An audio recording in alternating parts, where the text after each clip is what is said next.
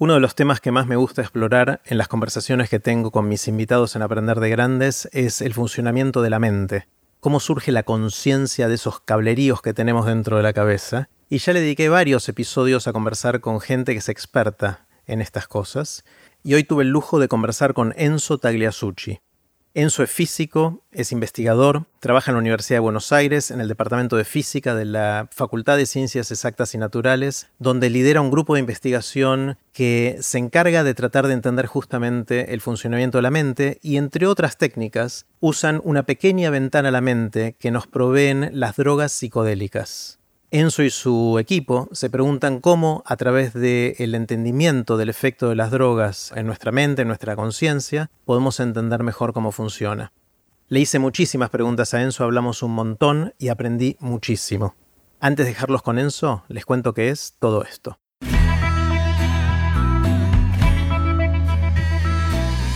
Esto es Aprender de Grandes el podcast donde comparto lo que aprendo mientras intento aprender durante toda la vida y lo que converso con gente que admiro. Si quieren profundizar la capacidad de seguir aprendiendo durante toda la vida e ir más allá del podcast, quiero invitarlos a explorar la experiencia Aprender de Grandes. Tendremos encuentros en persona en Buenos Aires una vez por mes, los días sábados, para seguir aprendiendo juntos. Pueden ver toda la información e inscribirse en aprenderdegrandes.com barra experiencia. Puse los links relevantes en aprenderdegrandes.com barra Enzo. Con ustedes, Enzo Tagliasucci. Hola Enzo. Hola Jerry, ¿cómo estás? Bien, vos. Súper, maravilloso. Bueno, me alegro y bienvenido a Aprender de gracias, Grandes. Gracias. Eh, quiero empezar con una pregunta grande, como te anticipé. Bueno. Eh, me encantaría saber qué aprendiste en todos estos años de tratar de entender nuestra conciencia y cómo los psicodélicos pueden ayudar en ese camino. Bien, creo que la- el germen para responder tu, pre- tu pregunta, digamos, ya está, ya está en la pregunta misma. Cuando decís nuestra conciencia o entender la conciencia, hay algo raro ahí, ¿no? Porque en realidad lo, lo que deberíamos entender son las conciencias, en el sentido de que hay algunos animales, como algunas moscas o algunos gusanos, que tienen todos más o menos el mismo sistema nervioso y se va modificando un poco a lo largo de su vida, pero esencialmente es el mismo. Pero los humanos no, claramente no somos así. Tenemos distintos cerebros, distintas experiencias. Ya desde nacimiento, genéticamente, el cerebro está configurado distinto. Entonces, eh, hablar del cerebro humano o de la conciencia humana es una simplificación. Entonces, de alguna forma, lo que yo aprendí, o lo que para mí es la, relevancia del uso de los psicodélicos en, el estudio de, las conciencias, es justamente eso mismo, es, es la idea de que hay una pluralidad. Es, eh, de alguna forma, la, la metáfora que gobierna un poco el estudio de la mente, incluso de la conciencia en el siglo XX, es la de una computadora. La idea de que el cerebro de alguna forma es una computadora que ejecuta software y que el software es la mente que está siendo ejecutada en esa computadora. Y esa analogía es, es muy influencial porque de alguna forma, está bien, el cerebro es en realidad una masa esponjosa con un montón de neuronas, pero eso no es lo que nos interesa a nosotros. Lo que nos interesa a nosotros es explicar el comportamiento humano, explicar cosas como eh, la, la toma de decisiones, la atención, el aprendizaje, la memoria. Entonces, esas funciones emergentes de orden superior son de alguna manera eh, con una analogía al software que está corriendo el cerebro. Y el problema de esa analogía es que de alguna forma el software es uniforme. O sea, si yo tengo una computadora que corre el Buscaminas y vos tenés otra computadora distinta que corre el Buscaminas, es el Buscaminas. Puede correr más rápido, más despacio, pero no podemos hablar de los Buscaminas. Es un programa. Entonces, de alguna forma, esa, esa metáfora de gobierno del siglo XX es una simplificación en la cual, de alguna forma, la pluralidad de la conciencia y de la mente, de alguna forma, se promedia y se saca de la ecuación. Entonces, eh, lo que sucedió a lo largo del siglo XX también es que fue de una forma el siglo en, la cual, en el cual la neurología, es decir, el estudio del cerebro y sus enfermedades, empezó a de alguna forma cruzarse con la neurociencia y a transformarse en una disciplina más científica. Y la neurología estudia cerebros que tienen daños y la psiquiatría estudia de alguna forma también desbalances en, en- en lo que sería una mente más o menos considerada como ordinaria, como común. Entonces, ahí empieza a ser obvio que para entender realmente incluso el cerebro, de acuerdo a esta metáfora, es fundamental explorar la variedad de distintas mentes y distintas conciencias que pueden existir. Un ejemplo que a mí me encanta es el de HM. Mucha gente quizás lo conozca, pero, pero lo voy a contar igual, que es HM era un paciente que en un momento de su vida, cuando era bastante joven, de hecho tuvo una epilepsia muy severa, una epilepsia que no podían medicar. Entonces la única manera que encontraron los cirujanos para resolver o para tratar de atenuar este problema fue remover la parte de su cerebro en donde se estaba generando la epilepsia, que era una zona del cerebro que se conoce como el hipocampo, que es una pequeña estructura que está a los dos lados del cerebro. Entonces, lo que sucedió es que le remueven el hipocampo HM de los dos lados y el hipocampo esencialmente es una zona del cerebro que hoy sabemos que se asocia a formar nuevas memorias.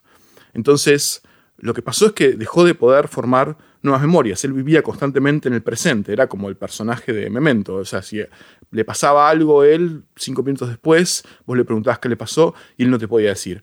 Ahora, lo interesante, realmente interesante del caso de HM, es que muestra que la memoria no existe como única cosa. No hay tal cosa como la memoria. Porque para nosotros, para vos y yo, en nuestro lenguaje cotidiano utilizamos la palabra memoria para referirnos, por ejemplo, a cuando, no sé, yo aprendí a andar en bicicleta. Y también puedo decir, yo me acuerdo cómo andar en bicicleta, yo me acuerdo cómo fue cuando yo aprendí. Pero son dos cosas distintas. HM podía todavía aprender a andar en bicicleta, podía aprender a tocar instrumentos, podía aprender a hacer lo que se llaman tareas motoras, que son esencialmente automáticas cuando uno las termina de aprender como todas las que te estoy nombrando, pero a él, no le faltaba otro tipo distinto de memoria, que es lo que se llama memoria declarativa, que es la memoria en la cual vos te acordás de episodios que te ocurrieron en, tu conciencia, los que fuiste consciente y los puedes verbalizar, como por ejemplo cómo te gritaba tu viejo cuando te equivocabas cuando estabas andando en bicicleta. Son cosas distintas y van por vías separadas. Entonces, cuando nosotros pensamos que hay un software corriendo en el cerebro y que uno de los módulos de ese software es memoria, en realidad no existe esa memoria. En realidad deberíamos usar palabras distintas para referirnos a esas cosas.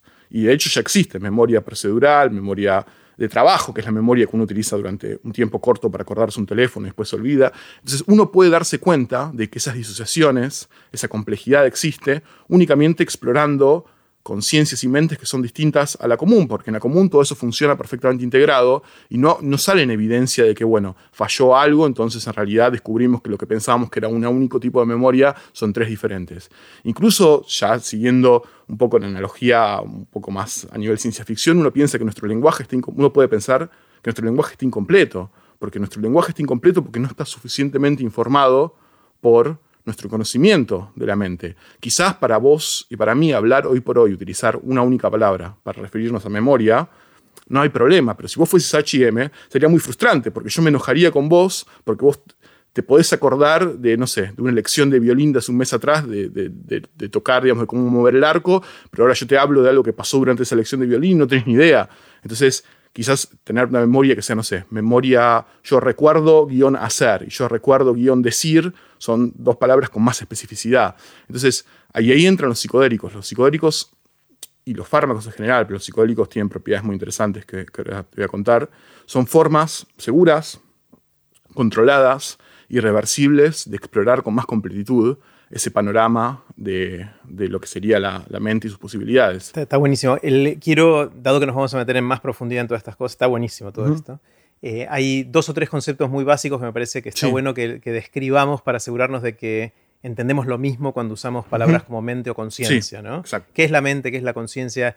¿Qué definición usamos para asegurarnos de que estamos hablando de lo mismo? Bueno, a mí me gusta la definición de mente justamente como las cosas que están ahí ocultas en el cerebro que dan origen al comportamiento. No es el comportamiento en sí, porque el comportamiento es algo que todos podemos observar. La mente es como algo privado, que son una serie de estados intermedios que de alguna forma que tienen que ver con el cerebro y su estructura y su composición, que de alguna manera dan origen al comportamiento, pero no pueden ser observados directamente. Por ejemplo, esto que te acabo de decir, la idea de que hay distintos tipos de memoria. En el comportamiento puede ser colapsar todo en algo que es, bueno, hacer referencia a algo que ocurrió en el pasado, pero cuando uno se pone a hurgar, la mente es más compleja.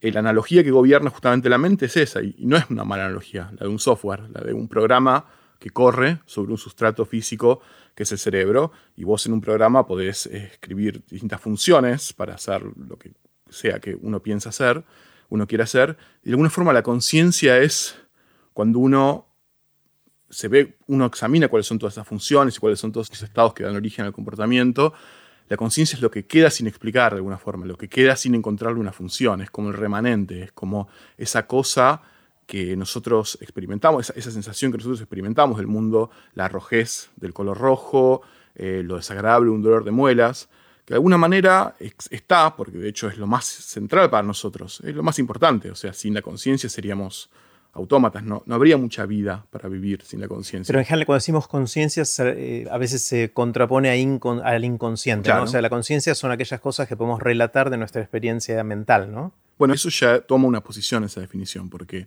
alguna manera estás diciendo que la conciencia es aquello que vos podés declarar, aquello de lo que vos podés hablar al respecto. Eh, y eso es, de alguna forma ya le está dando una función a la conciencia, es permitirle al cerebro globalmente disponer de esa información para poder hacer lo que sea que hay que hacer al respecto. Pero si vos, por ejemplo, eh, no sé, ahora te enfocás tu mirada, no sé, en esta flor, por ejemplo, de alguna forma tenés la sensación de que hay mucho más en lo que vos estás viendo, de lo que puedes hablar. Es una especie de, desbordamiento de que, desborda la percepción consciente a la reportabilidad. Vos ves un montón de detalles. Vos tenés acceso a pocas cosas. De hecho, las puedes contar con dos manos. Son seis, siete cosas que vos puedes a lo mucho eh, reportar y tener en tu conciencia al mismo tiempo. Es, un número muy bajo, son dos, entre 2 y 3 bits de información, pero al mismo tiempo en tu percepción visual, en la periferia ves un montón de detalles extra. Entonces, ¿qué está pasando ahí? Eh, hay como una especie de desbordamiento de la, del poder hablar. Uno, es, uno parece ser a veces consciente de más de lo que puede hablar al respecto. Una de las cosas que ya se, se dice mucho es que el, seguramente el entendimiento del funcionamiento de nuestra mente y de nuestra conciencia es una de las grandes fronteras del, conocimiento humano, de la ciencia, eh, y que es una en las cuales estamos empezando a recorrer un camino que seguramente es mucho más largo de lo poquito que ya hicimos, pero que está en ese albor de, poder ser algo grande y nuevo. A mí lo que me gusta decir siempre es que si uno, las preguntas realmente importantes uno uno no las ve tanto leyendo papers, sino leyendo la, historia de la filosofía, las cosas que la gente se pregunta desde incluso una etapa precientífica. Y lo que yo noto es que hay dos preguntas recurrentes, que son como dos preguntas casi misterios finales, de ese tipo de misterio que vos decís, mira, no es que no lo puedo resolver, no sé ni siquiera cómo empezar a hacer la pregunta adecuada. Y que esos dos misterios son, bueno, ¿por qué hay algo y no la nada?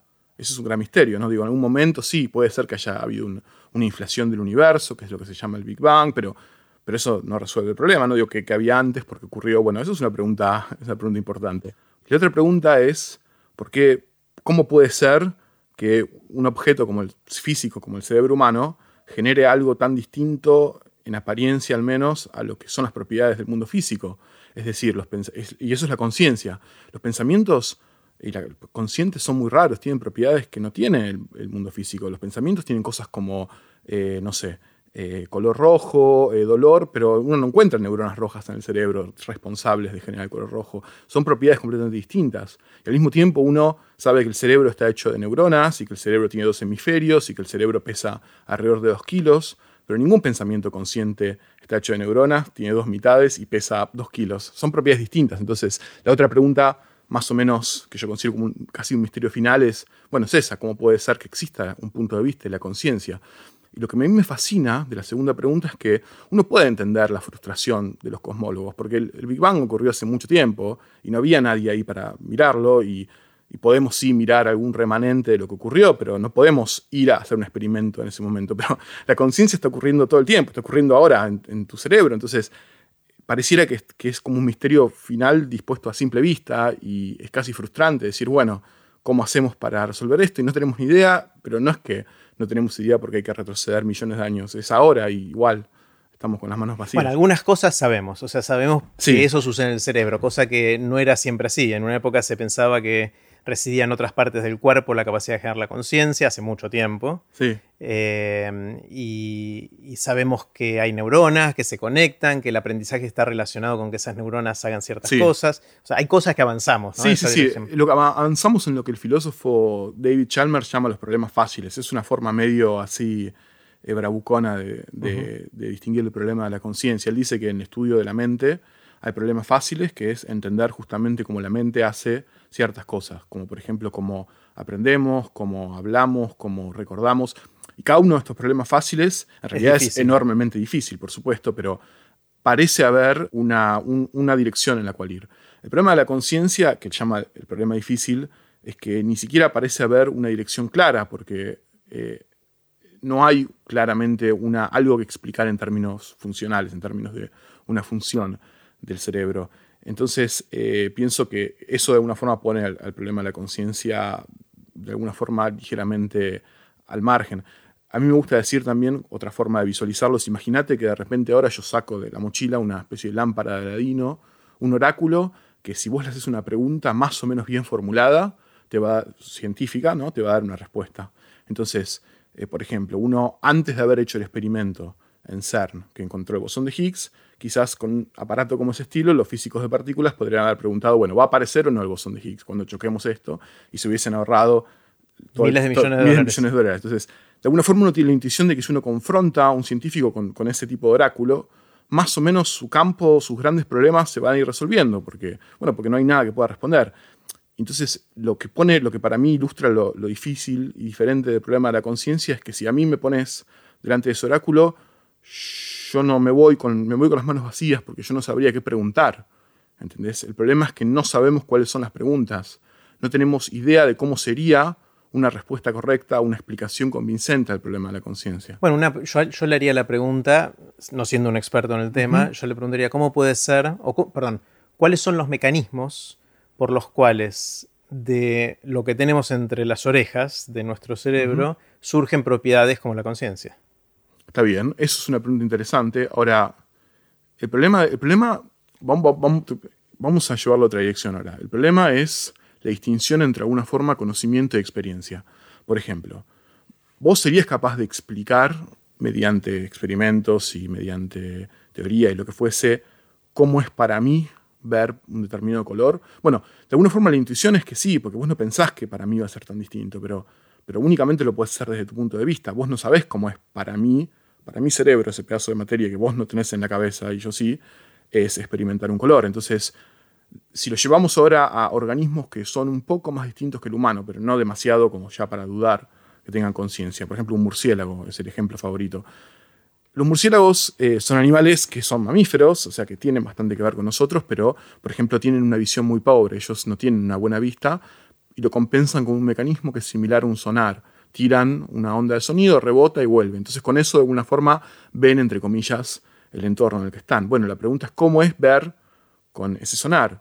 Eh, uno, o sea, y, eso de alguna forma engloba el problema, otro problema de la conciencia, que es que siempre la explicación científica procede desde, desde, un punto de vista determinado y que es muy difícil hacer una teoría científica sobre la experiencia de ser algo que uno mismo no es.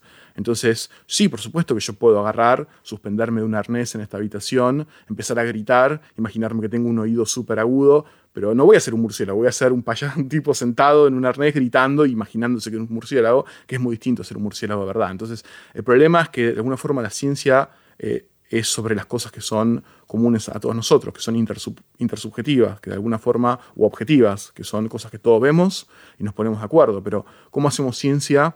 Sobre algo que es extremadamente imposible de ponernos de acuerdo porque es privado, es subjetivo y de nuevo, para nosotros los humanos quizás no es tanto impedimento porque tenemos la intuición de que no somos tan diferentes, aunque en realidad lo que, ahora después volviendo al tema de los psicólicos, en realidad pienso que sí, pero, pero cuando lo llevamos a otro tipo de, de mentes, otro tipo de conciencias, es, eh, es, un problema muy difícil. Sí, pero por ahí se puede simplificar un poquito. Es verdad que es muy difícil ponernos de acuerdo si tu rojo es mi rojo o, o, cómo poder si describir. Si tiene sentido la pregunta. Claro. Si son cosas comparables. Bueno, pero sí sabemos que ambos podemos distinguir un color de otro.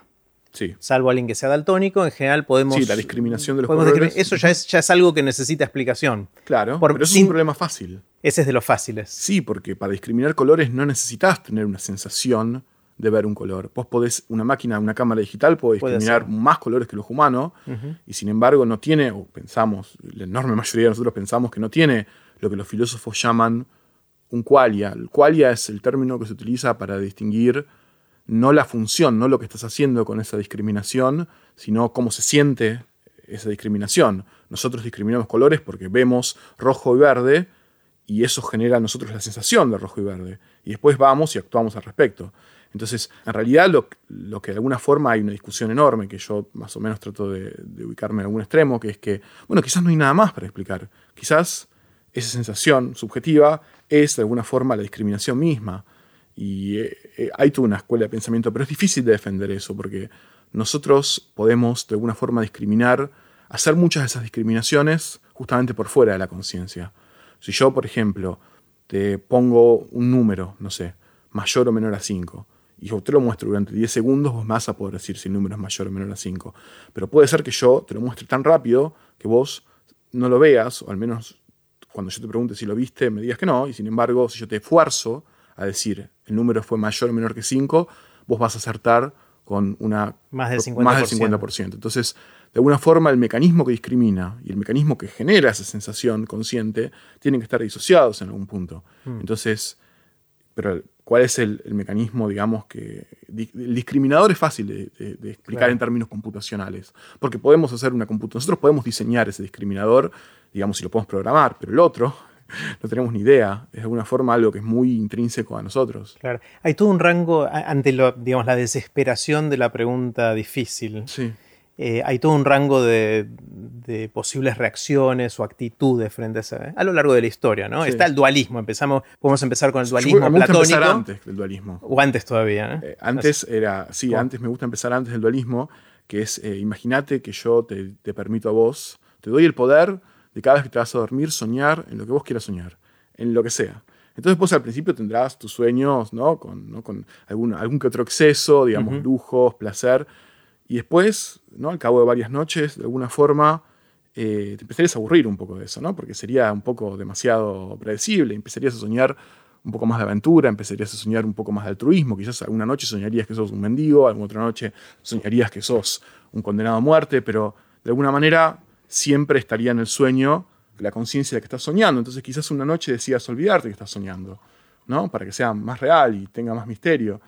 Y entonces, ¿quién te dice, ¿no? Que no estás, que ahora no pasó eso, ¿no? Que, vos eras algo, algo o alguien superpoderoso y que en ese proceso de, como eras superpoderoso, todo empezó a ser pavo y todo empezó a ser lo mismo, decidiste abandonar esos superpoderes y de alguna forma convencerte de que no los tenés. Y esa es la visión eh, hinduista del mundo, la idea de que en realidad no existe nada material, lo único que existe es la mente y que hay una sola mente que juega a las escondidas consigo misma para no aburrirse.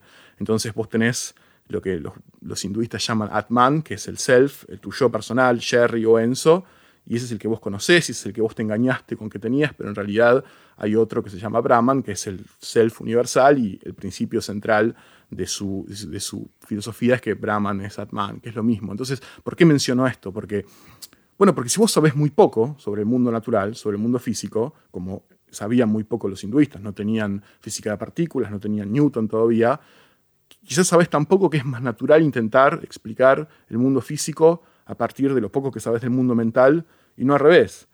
Cuando Descartes, que es una de las primeras personas en formalizar esta idea dualista del mundo, de que existe lo mental por un lado y lo físico por lo otro, y que son sustancias completamente distintas, en realidad Descartes tiene que hacer eso como respuesta a los avances de la física. O sea, ya no, ya no se podía ignorar ahora que, que, había habido un Newton, que había habido un Galileo, que ahora tenemos un conocimiento cada vez mayor sobre lo que pasa en la materia. Entonces, si cada vez sabemos más sobre lo que pasa en la materia, entonces, de alguna forma, el desafío ahora es explicar la mente a partir de la materia y no al revés, como se intentaba hacer hace, mucho tiempo atrás, hace ocho siglos antes de Cristo, en la época de los Upanishads en la India. Entonces, en ese intento desesperado, de alguna forma, él ya vislumbra todas estas dificultades que le estoy diciendo. No era tonto Descartes, él ya se da cuenta de que iba a ser enormemente difícil explicar la mente a partir de lo físico, porque son cosas bastante difíciles. Él usaba la analogía de del espacio. Un pensamiento no parece ocupar espacio, pero el cerebro ocupa espacio. Entonces, si el espacio es una propiedad de todas las cosas físicas, entonces una la mente capaz no es física. Entonces, de alguna forma ese es el nacimiento del dualismo. Y después, por supuesto, bueno, eh, los triunfos de la física ya fueron tan, tan brillantes. Digo, a mí me gusta decir siempre de que se vuelve muy difícil de ignorar la física desde el momento de que quién sabe cuántas armas termonucleares, digamos, están apuntándonos como cortesía de la victoria de la física. Entonces, es tan abrumadora que ya directamente el programa de la ciencia pasa a ser ahora explicar íntegramente lo mental como algo físico. Esa es un poco la progresión de las tres etapas. Claro. está bien. O sea, hoy obviamente los científicos no son dualistas en el sentido de Descartes o Platón,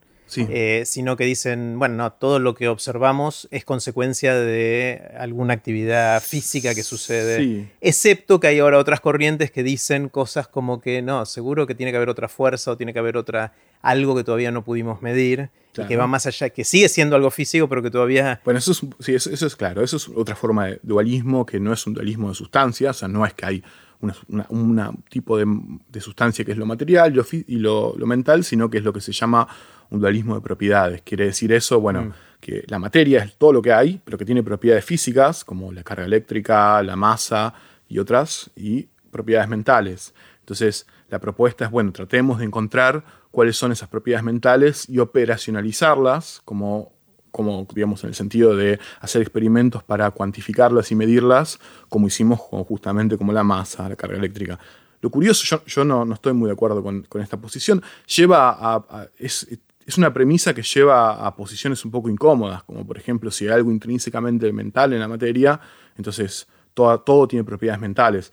Esa es una posición que está medio de moda extrañamente, que se llama panpsiquismo, que es la idea de que en realidad la explicación más parsimoniosa de la mente es que la mente es ubicua, está en todos lados. Y que una eh, piedra puede tener conciencia. Una piedra puede tener mente y puede tener conciencia, por supuesto, hasta un electrón, por decirlo. Eh, por supuesto, no es el tipo de mente o conciencia que nosotros tenemos, y es muy difícil imaginarse, mucho más que imaginarse qué es lo que es ser un murciélago, pero, pero, pero esa, es, la, esa es una posición. Y hay otra, otra posición que es, eh, va a ser imposible entender nuestra mente si queremos usar nuestra mente como herramienta para mirarla. Eso se llama misterianismo. Misterianismo. Misterianismo. Todavía escuchado la palabra. Misterianismo es la idea de que no es que hay algo intrínsecamente eh, inexplicable en la conciencia. Eh, no es un fenómeno mágico, es un fenómeno físico.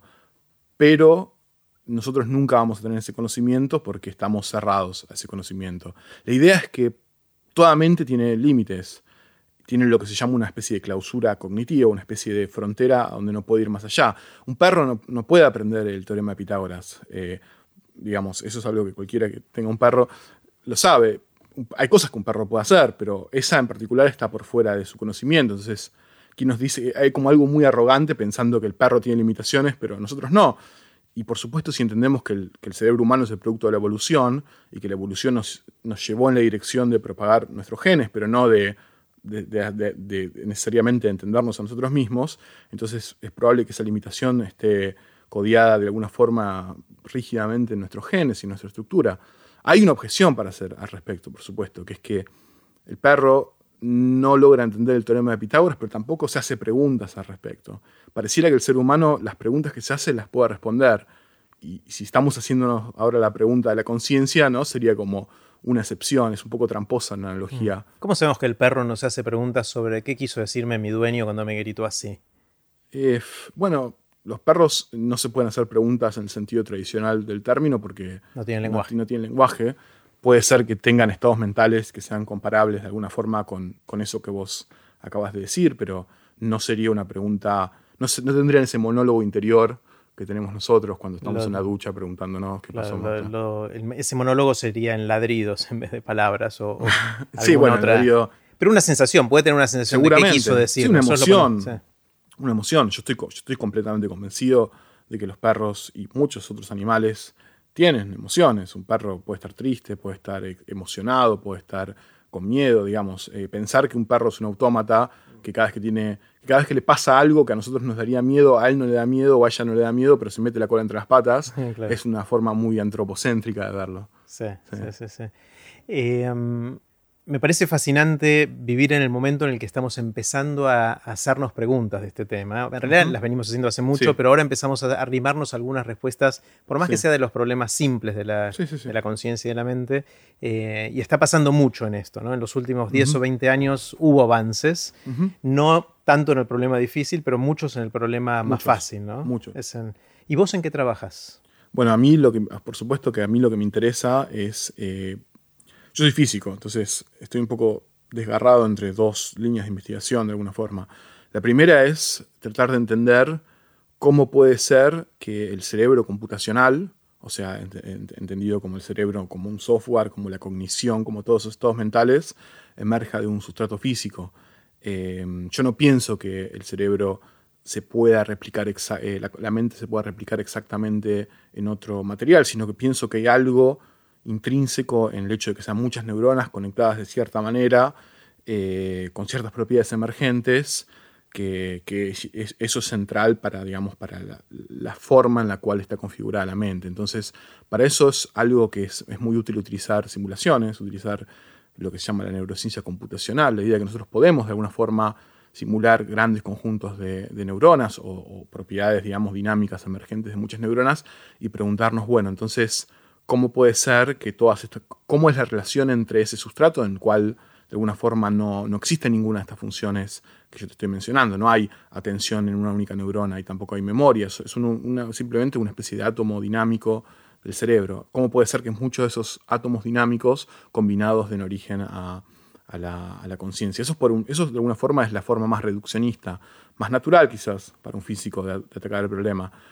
Pero yo digo que estoy desgarrado porque me interesa un poco también ir al revés, en la otra dirección, en la idea de, bueno, entonces ahora vamos a preguntarnos eh, qué podemos medir sobre distintos estados de conciencia que sea completamente, que ignore completamente su sustrato físico, que incluso sean eh, variables autorreportadas. Tan sencillo como preguntarle a una persona del 1 al 10 eh, en, en, un cuestionario cómo se va sintiendo en distintos estados, con la idea de explorar ahora las posibles, digamos, configuraciones de la mente que después habría que intentar explicar en base a esa actividad multitudinaria de neuronas.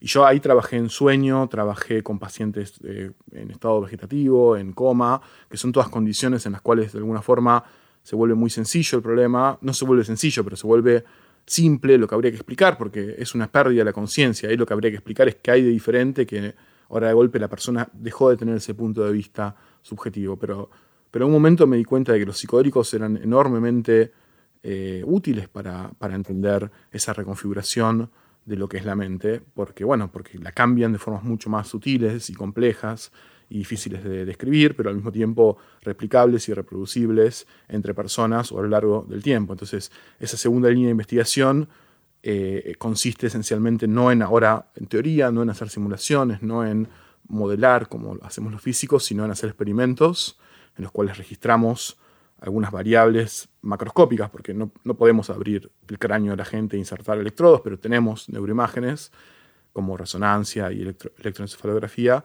y registrar estas variables en personas transitando distintos estados de conciencia. Cuando decís en su estado de conciencia, entiendo lo, más obvio es estar despierto, estar dormido, esos son distintos estados de conciencia. Claro, eso es, muy difícil de definir qué es un estado de conciencia, porque de alguna forma eh, es algo que hace referencia a una, especie de. A una, resolución temporal determinada. Si vos te golpeás sobre el dedo gordo del pie, te va a doler durante, no sé, dos minutos, eso no es un estado de conciencia alterada. Bueno, todo en tu mente va a estar gobernado por el dolor, digamos, pero de alguna forma la intuición es que no, que se necesita algo más estable y más. Entonces, eh, la pregunta de qué es o no un estado de conciencia es sutil, pero creo que todos más o menos reconocemos uno cuando lo vemos.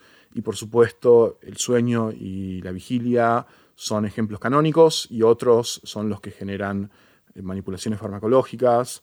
Otros también pueden ser eh, causados voluntariamente, como la meditación, eh, ciertas formas de trance. son estados en los cuales, sea lo que sea que es la, hipnosis, la hipnosis, también, sí. Entonces, son estados en los cuales colapsa completamente esa descripción de la mente ordinaria, porque ahora de repente ya nos encontramos con, bueno, que las reglas del juego están completamente cambiadas. Eh, y ahí entran las drogas, o sea, suministrar algún tipo de sustancia que genera algún impacto en cómo percibimos nuestra conciencia. ¿no? La más sencilla es la anestesia, porque la anestesia es una forma controlada de ir a un estado en el cual el punto de vista de vuelta se apaga, la conciencia se va, pero, pero es, eh, es, es una entre muchas. A mí me llamó mucho la atención, hace poco me tuvieron que hacer una anestesia. Eh, y yo siempre tenía la fantasía que la, anestesia era como irse a dormir. O sea, era mi, fantasía, que bueno, me voy a dormir, estoy un rato durmiendo y después me despiertan cuando me dejan de poner la anestesia. Y me pasó dos cosas que me lo hicieron cualitativamente distinto a mi experiencia subjetiva de dormir. La primera es que se apagó de golpe. Sí, se apagó de golpe pero me, pero me es muy terrible, terrible, Uno cuando está durmiendo es el, se le empiezan a cerrar los ojos. Hay, hay un, momento de transición. Eh, estás durante un rato en ese limbo en el, medio. lo cuenta para atrás, típicamente, y cuando llega a un número determinado, o antes inclusive, ya está. Yo, o sea, boom, de repente se, apagó. Eh, la segunda es que no tengo ninguna noción de haber soñado nada. O sea, no, no, recuerdo nada de eso. Y en general uno se levanta con la sensación de que algo pasó en su cabeza en el medio. Y lo tercero, había dicho dos, pero son tres. Lo tercero es que no tengo ni idea de cuánto tiempo pasó. cuando, cuando duermo. Más o menos. Más, dormí una hora, dos horas, bueno, no sé, por ahí una hora y media. Pero no voy a decir 10 horas. Hay como un reloj interno que sigue. Que sigue andando. Cuando me desperté de anestesia no sabía si habían pasado 30 segundos o 3 horas. bueno, hay formas de anestesia en las cuales eh, hay un patrón de actividad cerebral que es básicamente un, un, burst, un, un clúster de actividad y después silencio. Y en ese silencio, antes de que vuelva el siguiente, es como que hay una mini pequeña muerte cerebral. Entonces, algo que a mí me asusta la anestesia es es el mismo, la misma pregunta que uno se haría antes de entrar al teletransportador de Star Trek, que es... Volveré a... claro, la pregunta es si yo morí de alguna forma y ahora eh, la persona que soy ahora es alguien que tiene los mismos recuerdos, etcétera, etcétera, pero no una continuidad del ego, ¿no? Esa pregunta es muy difícil hacérsela. Yo no, no sé, prefiero no hacérmela, ¿no? Eh, el la del teletransportador es un poco más... Eh, un poco más tangible, ¿no? Porque por supuesto la idea es que el teletransportador destruye completamente el cuerpo y lo genera de vuelta en otro lugar. Entonces uno se puede preguntar obviamente qué pasa si en vez de destruirlo quedan dos, en qué conciencia terminó uno, bueno. Pero sí, la, anestesia eh, tiene como una especie de discontinuidad muy marcada en, todo, digamos. Es, eh, es, como que alguien removió un fragmento de la película y unió las dos, las dos mitades siguientes. ¿Y ahí sabemos cómo funciona? ¿Se saben las bases neuronales de la anestesia? Depende de la anestesia, pero en general eh, la anestesia actúa... Eh, o sea, no, se sabe a ciencia cierta, pero hay una idea de que la, conciencia, la anestesia, perdón, actúa mediante vías que no son tan distintas a las del sueño. Aumenta la inhibición en el cerebro y lo que termina haciendo esencialmente es que todo el cerebro se comporte de una manera muy sencilla. Todas las neuronas estén o bien disparando o bien en silencio. Es como un sub y baja, lo que los físicos llamamos un régimen biestable. Y tiene un sentido porque eso no puede ser, eh, porque un cerebro así no debería ser consciente, porque... No hay mucha información. Ahí. Claro, eh, vamos a verlo de otra perspectiva. O sea, si yo a vos te digo, te pregunto, ¿en cuántos estados distintos de conciencia vos podés estar?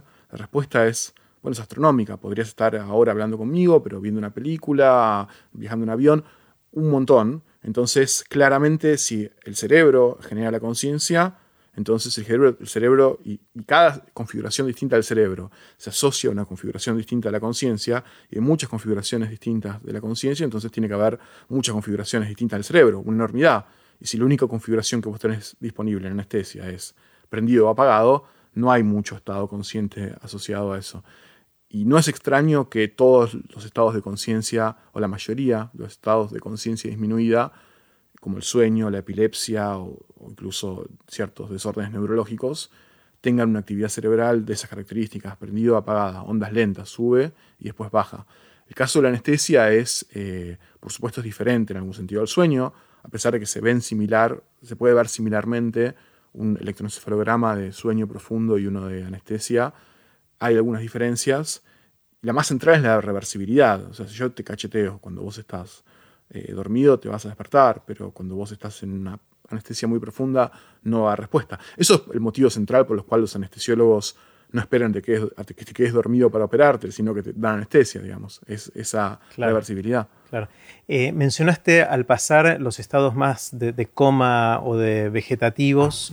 ¿Cómo haces experimentos con alguien que está en estado vegetativo? ¿Qué, le preguntas? Bueno, una opción es no preguntarle nada e intentar relacionar las variables que uno mide de la actividad cerebral con el comportamiento. El comportamiento esencialmente es la manera central por la cual hoy un neurólogo diagnostica eh, un desorden de conciencia. La idea de que hay algo que, hay algo que se llama evaluación neurológica, que uno mide ciertos reflejos, cierta respuesta ante ciertas manipulaciones que hace el, estímulos que hace el neurólogo.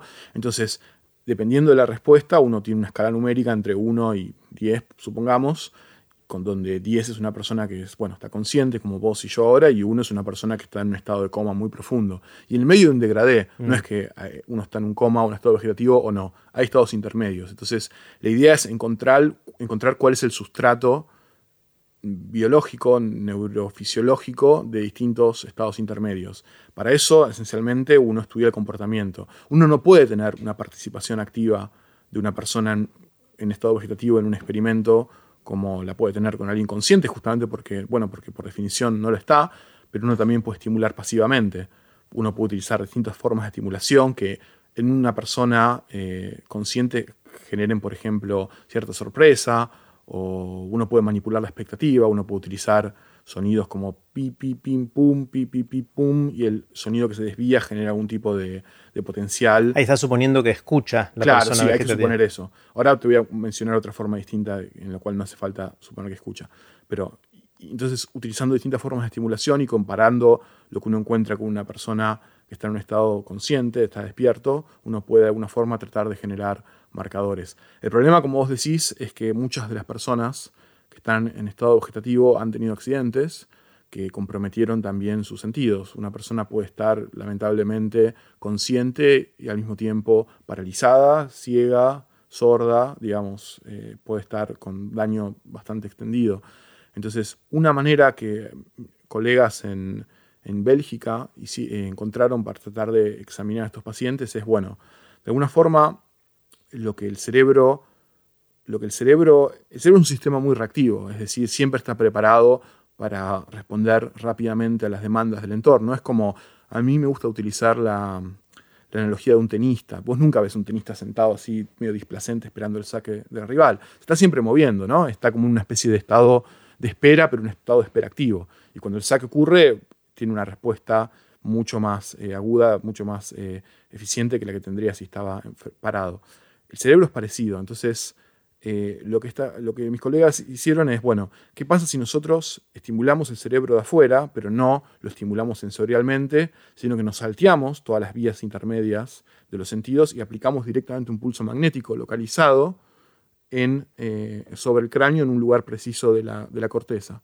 Ese pulso magnético lo que genera es una respuesta. Lo que hace es que muchas neuronas juntas se estimulen, pero vos lo indujiste salteándote los mecanismos naturales de estimulación. Entonces, si vos aplicás ese pulso magnético simultáneamente con algo para registrar la actividad difusa de las neuronas, lo que ves es una respuesta, pero ves una respuesta en una persona consciente, que es una respuesta sostenida, es una respuesta compleja, es algo que queda reverberando es como algo que se enciende y queda de una, deja una traza extendida en el tiempo. En sueño profundo o en anestesia o en los pacientes más profundos lo que ves es un transitorio, un transiente que sube y desaparece enseguida. No tiene complejidad, es como lo único que ves es lo que vos indujiste en el cerebro con la estimulación, pero no hay después una complicidad de las neuronas de mantenerlo extendido en el tiempo. Entonces, eso es, eso es algo que se está empezando a utilizar. ¿Y los pacientes vegetativos sí se ve algo más allá de lo que, del estímulo que hicimos nosotros? Se utiliza típicamente para llamar paciente vegetativo persistente es no se considera que, que, haya en realidad una vida interior, una conciencia preservada en general. De hecho, la palabra vegetativo, se sigue usando, pero es medio peyorativa. Se utiliza en inglés el eh, síndrome de no respuesta persistente. Mm. Es como alguien que persistentemente no responde. Eh, lo que sí se asocia a islas o fragmentos o una mayor capacidad para, para tener experiencias subjetivas es eh, lo que se llama estado de mínima conciencia. El estado de mínima conciencia son pacientes que ahora tienen un, score intermedio en esta escala que yo te mencionaba. Y es muy difícil diagnosticar eso, porque en realidad se define por una negativa y todo lo que se define por una negativa es difícil.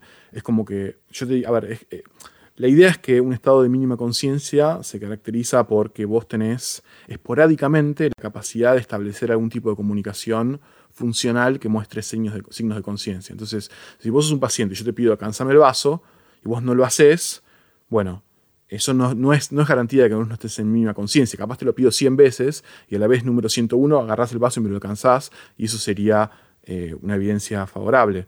Pero entonces estaría bueno encontrar maneras eh, de, de, diagnosticar esto que salte en la conciencia directamente a partir de la actividad del cerebro. Todo esto vino porque mencionamos la anestesia como una de las primeras drogas que puede tener impacto en nuestro estado de conciencia. ¿Qué otras drogas hacen qué con nuestra conciencia, con nuestra mente? A ver, en realidad todas las drogas hacen algo.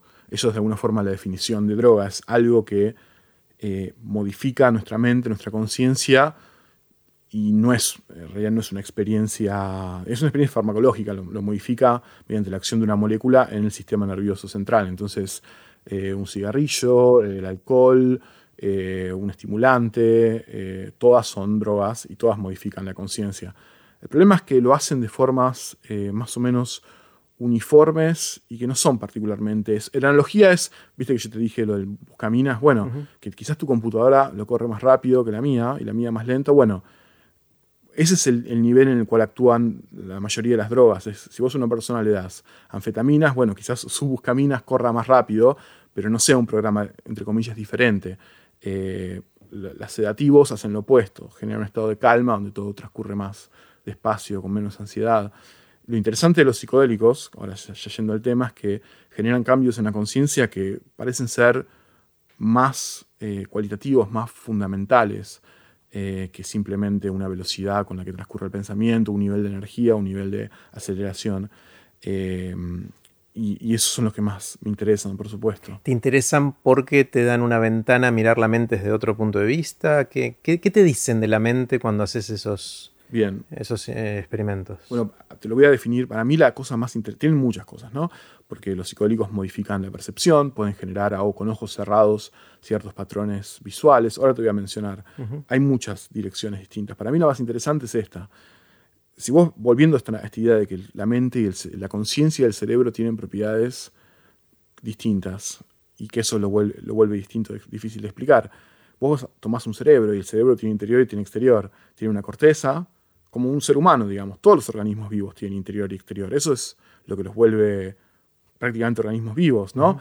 Eh, sin un interior y un exterior, mantener, regular lo que ocurre sería demasiado difícil. Un organismo vivo tendría que preocuparse por todo lo que pasa alrededor. De hecho, las cosas más, más no las cosas más interesantes, pero muchas de las cosas más interesantes que le pasan a un ser humano, como bueno, el sexo, la comida, eh, la nutrición, las más vitales tienen que ocurren en la interfaz en el interior y el exterior, ¿no? Cuando hay algún tipo de intercambio. Claro, un tipo de intercambio. Entonces, está muy arraigada esa idea que hay un interior y un exterior. Y la, conciencia no tiene interior y exterior. Parece que lo tiene en el día a día, porque nosotros tenemos un punto de vista que de alguna forma está acá ubicado en nuestra cabeza, y si a una persona le decís, ¿dónde estás vos en tu cuerpo? Algunos señalan el corazón, pero la mayoría señala acá.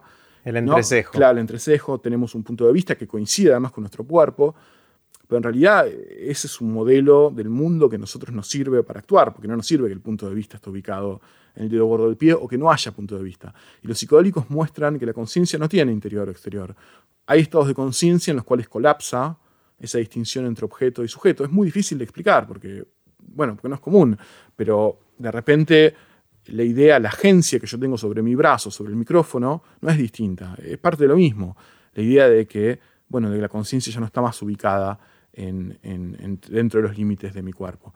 Entonces, ¿por qué eso es interesante? Bueno, es interesante porque hay, hay redes en el cerebro, conjuntos de regiones, que entendemos que se asocian a la percepción del mundo exterior y redes que se asocian a la percepción del mundo interior, a la introspección y también a, la, digamos, a, todo lo que tenga que ver con pensar al, yo con, como, como, una especie de entidad aislada, separada del mundo.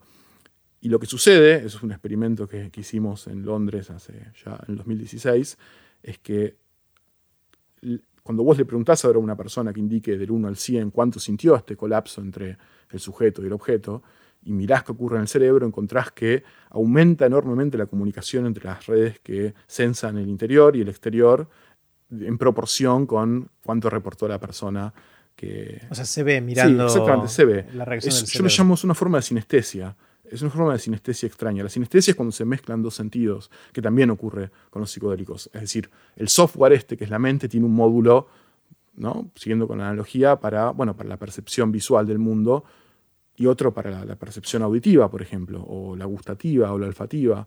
Y normalmente estos módulos no interactúan, vos no sentís el olfato, de un, el, olor de un color o, sentís el, ¿no? el, color de una nota musical y lo que termina pasando con los psicodélicos es que aumenta la comunicación entre estos módulos, es decir, se confunde la actividad neuronal entre estos dos módulos de alguna manera que no entendemos del todo bien y entonces estas cosas empiezan a pasar. Y esta me parece que es una instancia un poco más abstracta de ese fenómeno, en, en el cual esencialmente se colapsa esta distinción entre módulos y ahora ya mi percepción del mundo exterior o interior no es la misma es muy interesante esto porque es, es, es, la, es la característica distintiva de las experiencias espirituales o místicas en todas las religiones que yo conozco al menos. Es la unión con el todo. Es la unión con el todo, exactamente, la trascendencia de los límites. Y que mucha gente dice llegar ahí sin necesidad de drogas, digamos, también, a través de la meditación. o, o, más trágicamente en ciertas enfermedades psiquiátricas, pacientes con esquizofrenia, estados psicóticos pueden tener experiencias de este estilo. Y, y esto me lleva un poco también a, la observación de, bueno, ¿por qué es que eh, pueden tener potencial terapéutico estas sustancias, porque esa es otra cosa que me interesa enormemente. Eh, la, psiquiatría hoy por hoy, que la psiquiatría esencialmente es la, la, disciplina de la medicina que, bueno, que estudia cuando algo ocurre, es como una especie de neurología de precisión. un psiquiatra no ve que hay algo mal, como un tumor, un daño en el cerebro de sus pacientes, pero, pero hay algo ah, que no se llega a ver sencillamente, ni siquiera con microscopio en el tejido, que, bueno, hay un desbalance probablemente químico que lleva a las personas a actuar de maneras que son, bueno, que no son muy adaptativas para el, ser humano en la naturaleza y en la sociedad. Una es la esquizofrenia, entonces, pero otras son, por ejemplo, la depresión o trastornos de ansiedad, que son trastornos muy debilitantes, muy frecuentes en el mundo y por hoy, muy difíciles de tratar. Eh, los fármacos que tenemos hoy por hoy, que se toman diariamente, eh, no son mucho mejores para estos pacientes que los que teníamos hace 50 años y están al, borde del efecto placebo. Entonces, la psiquiatría básicamente tiene un desafío muy grande con, este tipo de trastornos, con la depresión, la ansiedad, las adicciones. Entonces, eh, lo, que, lo, que, los psicodélicos, eh, hay evidencia cada vez más creciente que los psicodélicos pueden, con una única dosis, generar un cambio sostenido en el tiempo que permita a los pacientes, bueno, mostrar hasta signos de remisión, pacientes con depresión mayor. Cuando decís hay, hay señales de que podría ser así, eh, o sea, hay ya estudios científicos que muestran que son reproducibles y que... Sí, hay jerarquías de evidencia. Eh, el, tipo de jerarquía de evidencia que tenemos de que la aspirina es un analgésico, todavía no llegamos ahí, pero el, objetivo es ir en esa dirección. Pero los estudios también muestran que estos efectos están mediados, o sea, que, parece ser un requisito para que estos efectos ocurran, este tipo de experiencias. Este tipo de experiencias eh, unitivas entre el yo y el resto de las cosas. Los pacientes que muestran estas experiencias son los que mayores signos de remisión muestran. Y la teoría esencialmente es que, bueno, es que si uno se conceptualiza a sí mismo como un punto de vista aislado en un mundo hostil que lo rodea y está completamente separado de ese mundo y todos me vienen a buscar para hacerme cagar, ¿no? Eso va a llevar un estado naturalmente de, ansiedad y depresión. Es difícil verlo de esa forma. Y los psicodélicos son experiencias unitivas entre las personas y el mundo, la naturaleza, y entre, las personas mismas. Hay estudios que muestran que la prosocialidad es mayor, o sea que el comportamiento social es más fluido y más eficiente después de dosis únicas de psicodélicos. Entonces, eh, nada, es, algo demasiado, con demasiado potencial como para ignorarlo desde el punto de vista básico y desde el punto de vista clínico también. Y yo no soy clínico, pero me gusta trabajar y hablar con psiquiatras y psicólogos y ellos no lo pueden creer con, las cosas que están pasando. Esa, en mi opinión, puede ser la revolución más grande en la medicina de la mente, que, bueno, no es, la psiquiatría no es una disciplina muy antigua, pero lo suficientemente antigua como para que esto sea un hito mayor y la cambie, la reconfigure. Y no, hay todavía, eh, no existe la posibilidad de que tu psiquiatra te recete un psicodélico dado tu cuadro. No, no en ningún lugar del mundo. Eh, no existe esa, posibilidad. Quizás convenga un poco hablar de, cuál es el estado legal de los psicodélicos. Los psicodélicos básicamente... A ver, hay categorías de drogas. A ver, toda droga tiene riesgos, empecemos por ahí. Eh, no importa cuál. Los psicodélicos, eh, la cerveza, bueno, las medicinas mismas que un, que un, médico te receta, si no, anda a mirar el prospecto y te lo vas a encontrar cuáles son los riesgos. El problema es que uno hace una relación riesgo-beneficio, por supuesto. Uno quiere encontrar si tiene sentido o no vender una droga por sus beneficios en relación a sus riesgos posibles. Y eso resulta en un sistema de jerarquías. Hay drogas que consideramos que tienen riesgos aceptables para los beneficios. Por ejemplo, el ibuprofeno tiene riesgos, el paracetamol los tiene, pero consideramos que la relación riesgo-beneficio está suficientemente inclinada a favor del beneficio como para que uno lo pueda comprar en una farmacia sin recetas. Después, los, anti, por ejemplo, los ansiolíticos, el clonazepam, tienen más riesgos, tienen potencial de adicción, pero con una receta médica consideramos que pueden de alguna forma. Bueno, hay una categoría de drogas al final de todo ese escalafón reservada para las drogas que consideramos que no tienen ningún beneficio posible y que tienen muchos riesgos. Son drogas que lo quitan todo y no dan nada a cambio. Esa categoría está prácticamente hecha para la heroína, la heroína y algunos derivados de la heroína, ni siquiera la cocaína. La cocaína tiene usos en oftalmología. Y los psicodélicos. Los psicodélicos están en esa categoría. Entonces, Está en la categoría. Está en la categoría de drogas que se considera. Pero eso por la tradición, no por, los, por los nuevos descubrimientos. No, claro, eso, eso, eso, viene en los años 70, es lo que se llama lista 1. Esto, esto es en la legalidad. Eso es en Estados Unidos y el mundo típicamente eh, imita la legislación. Lo que dice exactamente esta categoría es drogas que tienen un alto potencial de abuso y daño físico y no tienen usos reconocidos ni médicos ni en investigación. Entonces, por supuesto que esto es algo obsoleto. Eh, en todo sentido, a ver, el problema, de los psicodélicos es que eh, no es que son drogas que generen dependencia, no lo hacen, de hecho son antiadictivas. Las personas típicamente no quieren volver a consumir después de haberlo hecho. Tampoco tienen un potencial, al menos los psicodélicos, digamos, naturales, tienen un potencial eh, para generar sobredosis, no son sustancias tóxicas, son más seguras en cuanto a la dosis que puede generar un daño físico por sobredosis que bueno, que el paracetamol, el ibuprofeno, son más seguras.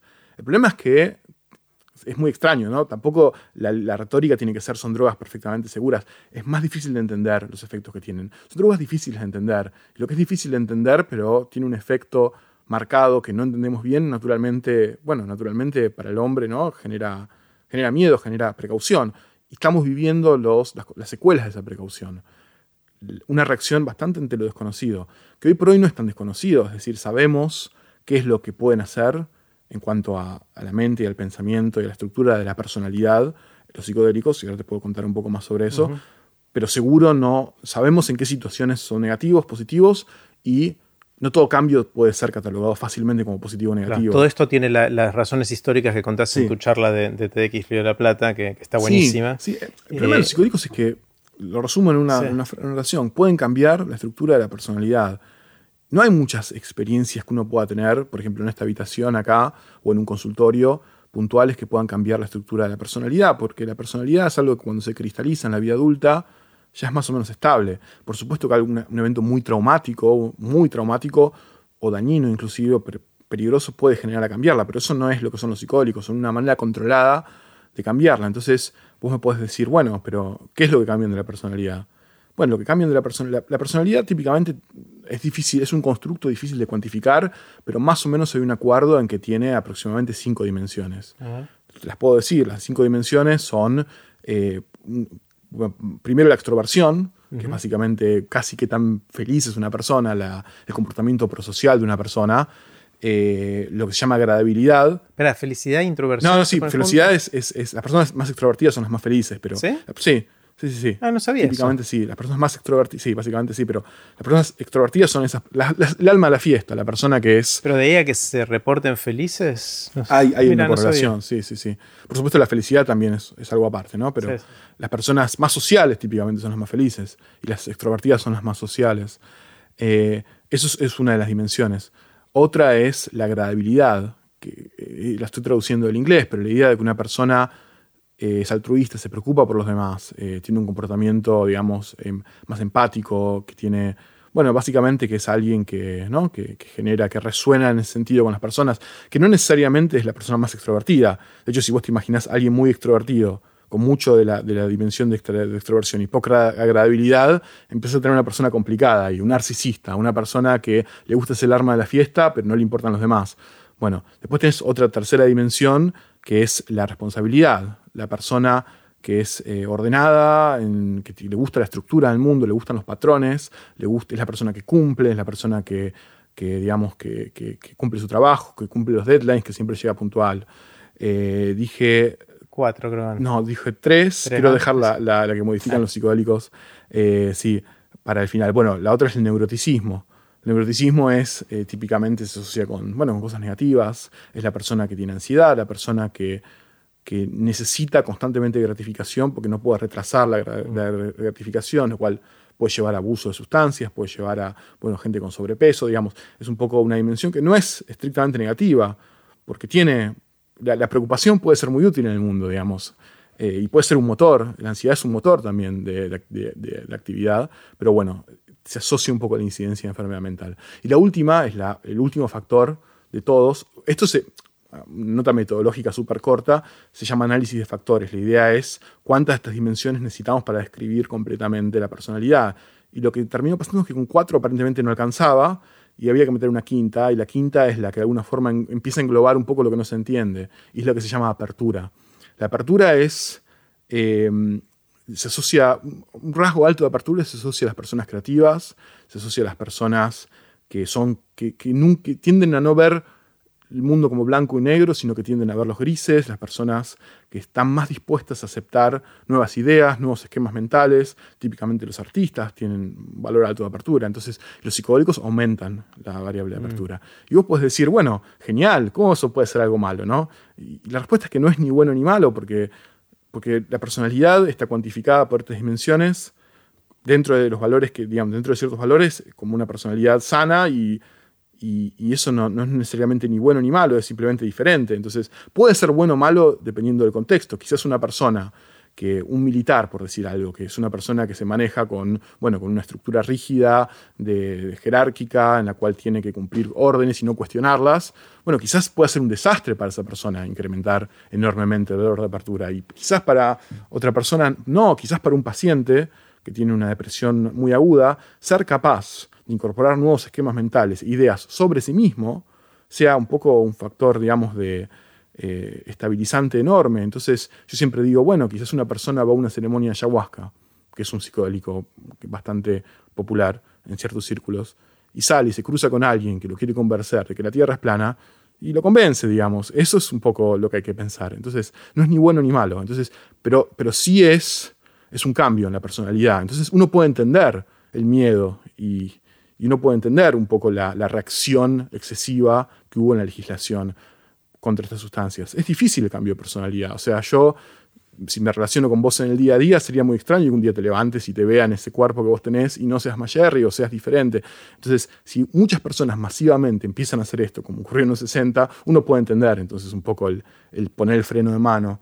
Pero lo que pasa es que hoy, ahora ya entendemos más o menos qué es lo que hacen estas sustancias en la personalidad, y también entendemos sus riesgos, entendemos qué pacientes psiquiátricos no deberían nunca tomarlas, que son los que tienen eh, trastornos relacionados con la esquizofrenia o con posibles episodios psicóticos. Entonces, entendemos tanto que, por supuesto, yo no estoy diciendo que haya que venderlas en los kioscos, pero no habría que limitarlas como se limitan hoy por hoy en la investigación. En la investigación. En la investigación. Pero no en el uso recreativo. El uso recreativo está dando algo que es eh, muy paradójico, de hecho, porque hay estados de Estados Unidos, creo que es Oregon, eh, donde, donde, mm, donde se están empezando a despenalizar, o en, Oakland también, se están empezando a despenalizar las plantas que contienen estas moléculas, hongos, cactos que tienen moléculas psicodélicas. Entonces, no legalizar, es decir, no que va a haber un negocio que las venda, pero sí despenalizar para el consumo cultivo y consumo personal. Pero mientras tanto, la legislación sigue prohibiendo investigar los efectos de estas sustancias que se están despenalizando. Entonces, claramente es un no va más. O sea, lo que hay que cambiar, más que la legislación para el consumo o para el uso recreativo, es permitir, quitarlos de la categoría en la que están, ponerlos en una categoría que sea más accesible para investigar y que eso permita generar la evidencia, volviendo a tu pregunta original, que permita entonces en el día de mañana, quién sabe cuánto tiempo, a un psiquiatra recetarlo. Estamos hablando de drogas psicodélicas que son un tipo de drogas. Un tipo de drogas. Eh, donde están drogas como cuáles, de nombres que se usan. la más famosa es el, el LSD. El LSD es una droga psicodélica. Sí, sí, sí, la dietilamida de ácido lisérgico. Es la más, eh, probablemente sigue siendo una de las más o la más potente en relación a la dosis. O sea, el, LSD es activo en dosis de microgramos, de una millonésima de un gramo. Probablemente sea eh, la, por lejos la droga, una de las drogas más psicoactivas más potentes conocidas por el hombre. Eh, a mí me gusta decir siempre que la, es medio provocativo, pero si uno lo entiende bien, lo que estoy diciendo no, que es que las drogas se miden, el riesgo de una droga se mide por la separación que existe entre una dosis que te genera un efecto y una dosis que en promedio te mataría. Esa es, esa es una idea del margen que vos tenés en una droga. Entonces, el agua puede ser cuantificada de la misma manera. O sea, un dedal de agua a mí no me va a quitar la sed. Un vaso capaz sí una cantidad muy grande de agua es tóxica, puede generar, bueno, es letal eventualmente. Entonces, en ese sentido, la separación entre la dosis activa y la, digamos, la, letal. la, letal. el LSD es mucho más seguro que el agua. No estoy diciendo que tomarse un vaso de LSD, estoy diciendo que una cantidad muy minúscula de LSD, que sería letal, tiene una separación muy grande con otra cantidad minúscula de LSD que sería activa. Después, eh, la psilocibina, que es la molécula que más se está explorando en medicina y en neurociencia, porque es más corta los efectos que el LSD, y es la que están los hongos típicamente, en los cucumelos acá en Argentina, eh, la psilocibina. La mescalina es otra sustancia parecida en, sus efectos y en duración al LSD. Y después queda el último de los psicodélicos clásicos, lo que se llama, que son los psicodélicos eh, naturales, estándar, que, seguros, que se llama la dimetiltriptamina, DMT. Y DMT es, es muy interesante porque por sí sola no actúa en el cuerpo humano. Si vos te comes ahora con un cucharón un montón de DMT, no va a haber efecto, porque se parece tanto a un neurotransmisor a una sustancia endógena originaria del cerebro, que las mismas enzimas que degradan esa sustancia se confunden y degradan el DMT. de hecho hay DMT en el cuerpo humano y quizás lo haya en el cerebro humano también, nadie sabe para qué. ¿Y entonces cómo se usa como droga? Bueno, se utiliza o bien en la ayahuasca, la ayahuasca es una mezcla de una planta que se llama Psychiotra viridis, que tiene DMT, y otra, que es una liana muy grande, muy hermosa, que tiene una, otra, otra, otra molécula que hace que esas enzimas que van destruyendo el DMT no lo hagan durante un tiempo determinado. Entonces, al frenar esa enzima, ahora el DMT que la persona consume eh, actúa. Y la otra opción, que es lo que nosotros estudiamos eh, el año pasado en un experimento de campo, digamos, es fumar. Es las personas que, ya sea por curiosidad personal o incluso ceremonial, eh, fuman DMT y vos, la persona al fumar el DMT directamente, se saltea el, el, hígado, que es el lugar donde ocurre la mayor parte de la destrucción de la molécula, y va directamente al cerebro. Entonces, eso en el cerebro siguen estando esas enzimas, o sea que siguen degradando el DMT, pero tiene más o menos una ventana de unos 15 minutos en los cuales actúa. Entonces es como una experiencia entera comprimida en 15 minutos. A los 20 minutos la persona ya fue y volvió, mm. digamos. Y estos cuatro ejemplos que te di son, eh, salvo el LSD, que es semi-natural, todos son naturales, todos están en plantas u hongos y todos eh, tienen un perfil de seguridad extremadamente amplio, entre un margen de seguridad muy amplio. Tienen, por supuesto, la peculiaridad de esta que te comenté, que pueden impactar en la estructura de, la personalidad. Con lo cual esto no es algo que, más allá de si es legal o no, uno recomendaría que alguien pruebe sin ningún tipo de asesoramiento sí, médico. Una persona debería asesorarse, eh, asesoramiento médico o tratar de informarse a conciencia inclusive del hecho de que la persona está violando la ley, porque eso es un riesgo. Esto, todas estas son ilegales, por lo menos en la Argentina, donde estamos ahora, son ilegales. Eh, sí, sí. Es ilegal el consumo. Las moléculas en sí son ilegales en todo el mundo. Hay lugares del mundo donde las plantas que contienen las moléculas se, tienen, eh, no son ilegales. Un ejemplo interesante es en Estados Unidos, eh, no solo las ciudades que te dije, o el, estado que te dije, sino en el sur de Estados Unidos, por ejemplo, el peyote que es un cacto que contiene mescalina, hay una, es legal por un tema de libertad religiosa, porque hay un grupo de indios, los huicholes, típicamente, que tienen una iglesia y lo consumen como sacramento. También la ayahuasca tiene libertad religiosa en Estados Unidos y en Brasil, y se está intentando, espero que ocurra acá en Argentina, porque se asocia a cultos, se asocia a religiones. Pero las moléculas en sí, es decir, la molécula sintética o en su forma pura, son ilegales en todo el mundo. Y acá estamos hablando de drogas psicodélicas, que es una de las categorías de drogas que hay. Sí. En, estas no están ni la cocaína, ni la heroína, ni la marihuana, esos son otras categorías. Completamente distintas. ¿Dónde, cómo, cómo es el, el, terreno? Bueno, se puede, o sea, hay dos maneras distintas de categorizar una droga. Una es eh, por el mecanismo de acción. Si vos sabés cuál es el mecanismo de acción en el cerebro, es decir, todas las drogas actúan por su similitud con sustancias químicas que ya existen en el cerebro. Es como que hay un montón de cerraduras en las neuronas que las activan y las llaves naturalmente que activan esas, cerraduras ya están en el cerebro porque, bueno, porque son lo que se llaman neurotransmisores, que son sustancias que las neuronas usan para comunicarse entre sí. Cuando todas las drogas actúan haciéndose pasar por alguna de esas llaves y, o neurotransmisores. Entonces, si vos entendés por cuál, ya podés de alguna forma catalogar de la forma más precisa a las drogas. Los psicodélicos están catalogados de esa manera. Hay un receptor que es lo que sería la cerradura, que es el receptor de serotonina 2A, un receptor que todos los psicodélicos actúan en ese lugar y lo activan. Em, otra manera, de, que es la, quizás la, más sencilla de catalogar las drogas, es no por el mecanismo de acción, sino por lo que generan, o sea, el estado que generan. Entonces, si vos la catalogás por el estado que generan, típicamente tendrías más o menos cuatro, cuatro grandes grupos. Por un lado tendrías, por ejemplo, los estimulantes. Los estimulantes son drogas que dan energía, que generan un estado de, bueno, de mayor aceleración, no necesariamente de claridad mental, pero sí típicamente euforia, eh, la persona parece acelerada, la persona tiene más energía. Un ejemplo clásico es la cocaína. Eh, por supuesto que la cocaína es un, estado transitorio, corto, eh, y bueno, y justamente por su mecanismo de acción ahora, que es la dopamina, que es el neurotransmisor que se encarga de dar un refuerzo positivo, como una especie de palmada en la espalda, el equivalente químico de eso, termina reforzando el comportamiento del consumo. Eh, otros estimulantes, bueno, el, el, café es un estimulante. ¿Quién no ha consumido un café? Algunas personas no, pero mm. un mate, digamos, genera un estado de un poco más de energía. Eh, eso es por un lado, los estimulantes. Después está de alguna forma lo opuesto, lo que serían los sedativos, las, las sustancias que ahora bajan. Por ejemplo, Em, los sedativos, eh, lo, que serían las benzodiazepinas, el ribotril, clonazepam, em, que también, bueno, alcohol tiene un componente sedativo importante, si bien tiene una fase eufórica, al final típicamente sedativo, la heroína, los opiáceos, que son todas sustancias que tienen mecanismos de acción diferentes, pero que el efecto neto es bajar para abajo. Después están dos que son un poco más difíciles de catalogar, que también son opuestos de alguna forma. Una son los alucinógenos las sustancias que generan un cambio de conciencia, no necesariamente más energético o menos, sino un cambio en los contenidos de la conciencia, eh, cambios en la percepción, cambios en la forma de, bueno, de lo que te comentaba, de verse a uno en relación al mundo. Los psicodélicos serían parte de eso. Los psicodélicos son un subconjunto. De alguna manera, eh, algo que es interesante es una distinción muy útil.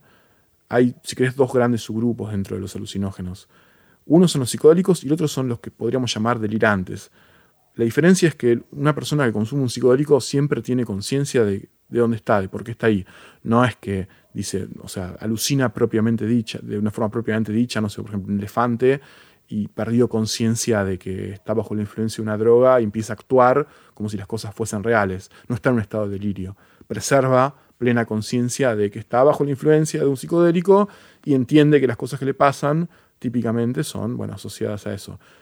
Los delirantes, creo que el ejemplo más eh, famoso, más, más ubicuo en Argentina es el floripondio, esas flores con forma de campana que crecen, eh, no, no, no, permite, no preserva esa claridad mental y son sustancias extremadamente poco recomendables, muy tóxicas, muy poco seguras, no son divertidas para nada, o sea, no, yo he leído eh, alrededor de 200 reportes escritos por personas que tuvieron, y no hay ninguna persona que no se arrepiente de haberlo hecho, si una persona piensa que puede ser la única excepción, está muy equivocada. Entonces, son sustancias tóxicas. Lleva a un estado de delirio en el cual sí ocurren cambios en la percepción, pero, pero digamos, imagínate estar con mucha fiebre en una cama, viendo cómo la pared se disuelve. Bueno, eso no es divertido. Estas sustancias tampoco. Los psicodélicos eh, no llevan a ese estado tan, digamos, profundo de pérdida de noción con la realidad, entonces permiten un poco procesar y entender lo que está pasando y también son, al menos los clásicos que te mencioné, son seguros desde el punto de vista físico. Y después el último grupo es, de alguna manera, las sustancias que hacen lo opuesto a los psicodélicos, que son los antipsicóticos, que son la clase de sustancias que se utilizan eh, para frenar eh, brotes psicóticos en pacientes con esquizofrenia o en, cualquier enfermedad mental que, pueda presentar eh, episodios psicóticos. ¿Dónde entran en esto eh, cosas como la marihuana, por ejemplo? La marihuana es muy interesante porque la marihuana es una planta, de hecho se consume, es una sustancia natural, entonces tiene dentro sustancias que van en la dirección de ser, eh, si querés, alucinógenas, eh, en dosis muy altas, como el THC, que pueden generar una distorsión marcada en la percepción, pero al mismo tiempo tiene otras moléculas que tienen un efecto antipsicótico, es decir, al ser una planta, tiene varios principios activos. Entonces, dependiendo de la planta y la cepa y demás, puede tener un efecto más sedativo, más del estilo, bueno, calmante, tranquilizador, puede tener un efecto más estimulante, puede tener un efecto eufórico, puede tener un efecto en el cual se distorsiona levemente la percepción, pero es más impredecible porque, de nuevo, es como un tira y afloja entre varias moléculas. De hecho, si vos ves los como diagramas de Venn, digamos, como conjuntos que se solapan, estos cuatro conjuntos que te dije, muchas personas ubican la marihuana en el medio, porque dependiendo de la composición puede dar efectos de cada. Claro. Y ahora hablan mucho de las drogas de diseño. Sí. ¿El éxtasis es una de esas o no? Eh, drogas de diseño, sí, eh, sí, el problema, a ver, la droga de diseño es un término raro, viene del inglés designer genes, la idea ¿no? de que hay, hay personas en algún lugar del mundo diseñando, ¿no? como moléculas de autor, que en realidad no es tan así, o sea, la realidad esencialmente es que lo que llaman drogas de diseño típicamente son drogas sintéticas. Son drogas que uno no va a encontrar en una planta o no va a encontrar en, en un hongo, en un animal inclusive, sino que es parten de la exploración deliberada de las posibles estructuras químicas que se sospecha que pueden tener actividad. Hay como un esqueleto, digamos, químico, que es común a la mayoría de los psicodélicos, por decir algo. Entonces uno puede hacer pequeñas permutaciones de eso y, bueno, y explorar ese, panorama. Em, las, drogas, digamos, de diseño son, eh, durante mucho tiempo, digamos, muchas se descubrieron accidentalmente. Vamos al caso del éxtasis, por ejemplo. El éxtasis fue sintetizado por primera vez en 1920 por Merck, de hecho en Alemania, y como subproducto de otra síntesis para otra molécula distinta. Y nadie la consumió en ese momento. Ni idea. De hecho, no se consumió por un ser humano hasta creo que la década de los 60, probablemente, o 50. No se sabe quién fue la primera persona que lo consumió, pero fue un proceso bastante, digamos, fue medio como una serendipia, ¿no? no estaba muy claro del todo qué es lo que iba a hacer la molécula. Incluso se sospechaba que iba a ser un estimulante. Y la MDMA, o el MDMA, yo generalmente digo la porque es, generalmente son femeninas, es, es 3,4 eh, dioxi, bueno, no importa. Un nombre largo. Sí, es un nombre químico largo, pero termina con femenino. Eh, nada, genera efectos que son distintos a la mayoría de los estimulantes, como mucha sensación de bienestar, una sensación muy grande de empatía con los demás. Eh, después, por supuesto, a medida que se prohíben las moléculas, en la actualidad sobre todo, puede ocurrir que haya grupos de químicos clandestinos que sinteticen otras variantes que escapan, digamos, a la lista que contiene todas las moléculas que existen, con efectos semejantes, eh, porque la, cantidad de permutaciones químicas que existe es enorme. Y el problema es que ese proceso de búsqueda no intenta optimizar la seguridad de las drogas, es simplemente un negocio. Un negocio. Entonces, lo que termina pasando, paradójicamente no tanto, es que la prohibición de las moléculas, las primeras, las moléculas preferidas, si uno se quiere, por su margen de seguridad, resulta en la proliferación de muchos análogos que son, tienen un perfil de riesgo mucho más complicado y eso es lo que uno encuentra. Eh, cuando yo digo, por ejemplo, eh, no sé, ahora con vos o en cualquier otra, cualquier otra declaración más o menos pública, que el LSD es seguro, en realidad siempre tendría que hacer una aclaración, que es que si una persona compra un cartón en Argentina hoy por hoy sospechando que tiene LSD, muy probablemente podría no tenerlo. Entonces no debería nunca consumirlo esperando que tenga el margen de seguridad tan amplio como yo dije, porque el LSD dejó su lugar a análogos a moléculas de drogas de diseño, sintetizadas muchos en China, por decir algo. Bueno, ya se sabe que muchas de las moléculas que tenemos circulando hoy por hoy vienen de allá, que, bueno, que son más fáciles, más baratas, más resistentes. Pero no son seguras. Y, además, y además, claro, no están listadas. Eh, la gente no, no, hay tanta persecución porque son menos conocidas, pero son extremadamente menos seguras. Entonces, eh, eso es algo que hay que tener siempre en cuenta. Es muy una tragedia, es un efecto no deseado de los muchos que hay de, de las prohibiciones. De las prohibiciones, sí. como también el narcotráfico, ¿no? Que el narcotráfico es una consecuencia obvia, digamos. Eso es algo que ya en Estados Unidos, desde la ley seca, se supo, digamos, que cuando vos prevís algo, va a haber gente, y si hay un interés monetario, va a haber gente dispuesta a romper la ley para hacerlo.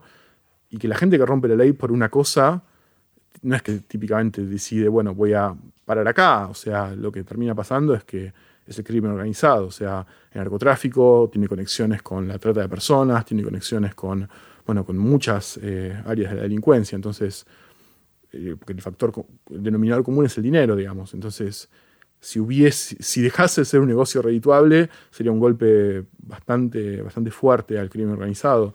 Eh, es un problema, sí, es un problema muy grave, muy grave.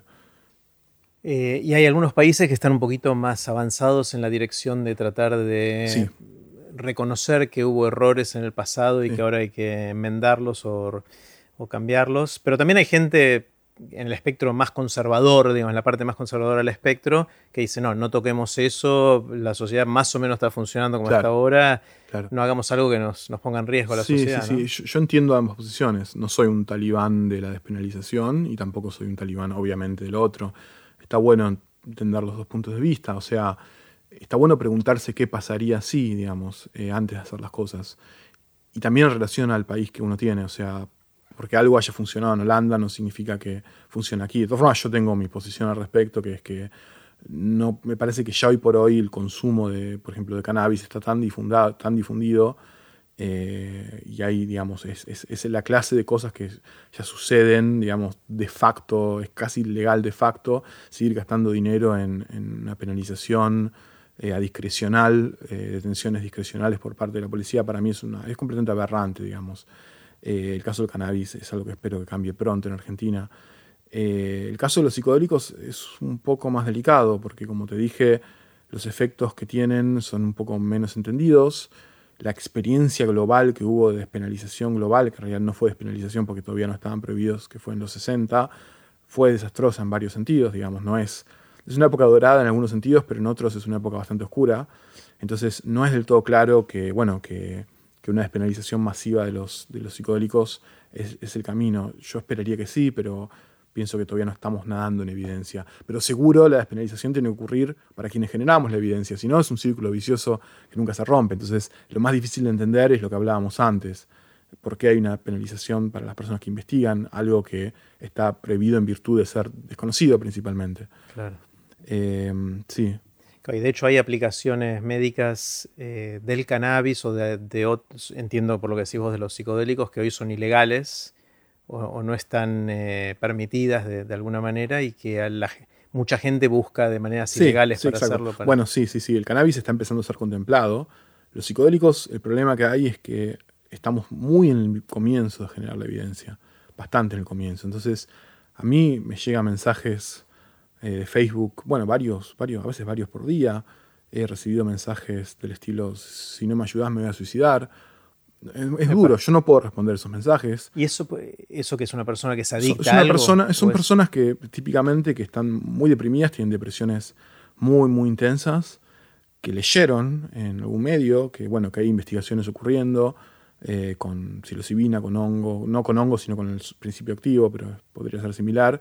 Y bueno, están las, personas, digamos, desesperadas, pueden buscar, digamos, cualquier y bueno, para mí es muy difícil porque, ¿no? Es como de una forma uno tiene la intuición de que son moléculas que pueden ser útiles porque por algo uno las quiere investigar, pero al mismo tiempo uno sabe que son ilegales y uno se empieza a preguntar, bueno, cuánto daño uno puede hacer, incluso a uno mismo, a la persona, entonces el silencio suele ser. Y bueno, hay, hay, mensajes terribles. A mí lo que me enseñan esos mensajes es la enorme necesidad que tiene la gente. Siento que, siento que de alguna forma hay un hay un agujero enorme en, cómo decidimos eh, y cómo podemos tratar ciertas enfermedades de salud mental que no son tan agudas como para requerir la institucionalización, que no son tan, eh, que no están, que no, que no forman, digamos, un, un, clúster de, síntomas tan, tan notorios como quizás la, esquizofrenia, pero que son fuentes enormes de sufrimiento y también de pérdida económica, ausentismo,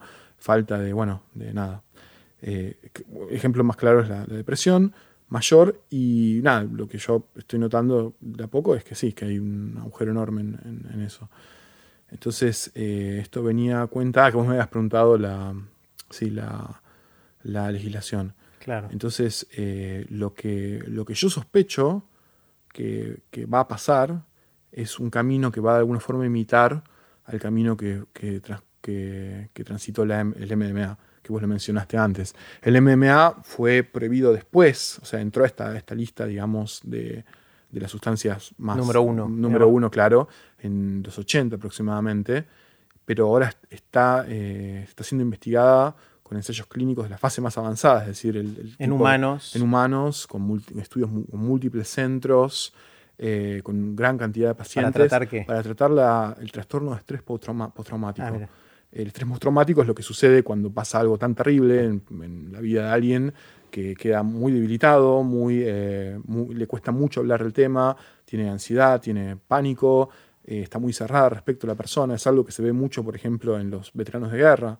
Eh, y de hecho, el interés, una de, de, las fuentes de financiación y más grandes que, tiene el estudio del MMA como tratamiento de esto es eh, bueno, el ejército de Estados Unidos, eh, bomberos, policías, simplemente porque, bueno, porque tienen una proporción muy grande de personas que lo necesitan, pero también puede ser eh, una violación, un asalto violento, un accidente de tránsito. MMDA es lo que... es éxtasis. Éxtasis, lo que se llama es éxtasis.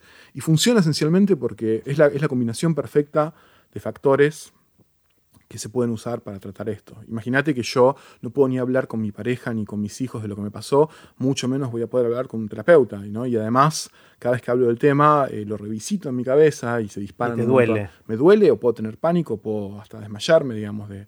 Entonces, la combinación perfecta es, es algo, una sustancia que, es el éxtasis, que primero genera mucha empatía, mucha... Eh, hace que las personas se abran muy fácilmente y confíen muy fácilmente en los demás. Entonces, naturalmente, me va a permitir generar una relación en muy poco tiempo con, mi, terapeuta.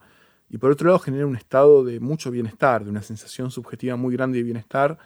Y en ese estado es como una especie de escudo temporario que permite a las personas además hablar de ese tema. Entonces, la y además es ligeramente estimulante, o sea que las personas están activadas. Entonces, esas tres cosas hacen que una sesión para hablar del tema en cuestión del, disparador del trauma, con, em, con éxtasis, sea como, no sé, decenas años de terapia. Años de terapias. Es eh, un colega eh, de Londres que se llama Ben César, lo, llamaba casi penicilina, la penicilina del, del, siglo XXI. Es como, es algo medio mágico la forma en que. y tiene tasas de éxito completamente abrumadoras. Entonces, en ese proceso, por supuesto, al principio la droga tuvo, bueno, tuvo la, mala reputación de ser algo que la gente consumía en fiestas y abusaba. Todas las drogas se pueden abusar, ese no es el punto, sino eh, no usaríamos más morfina, digamos, eh, pero es una droga muy valiosa y que algunas personas la abusen no implica que no sea útil. Entonces, en ese proceso gradualmente eh, fue, fue obteniendo cada vez más, más, más tracción la, digamos, la investigación con éxtasis, al punto de que si sale bien el ensayo clínico ya fase 3, debería por legislación ser aprobada por la FDA, que es como el ANMAT de Estados Unidos, que además dicta la pauta de lo que sucede en el mundo.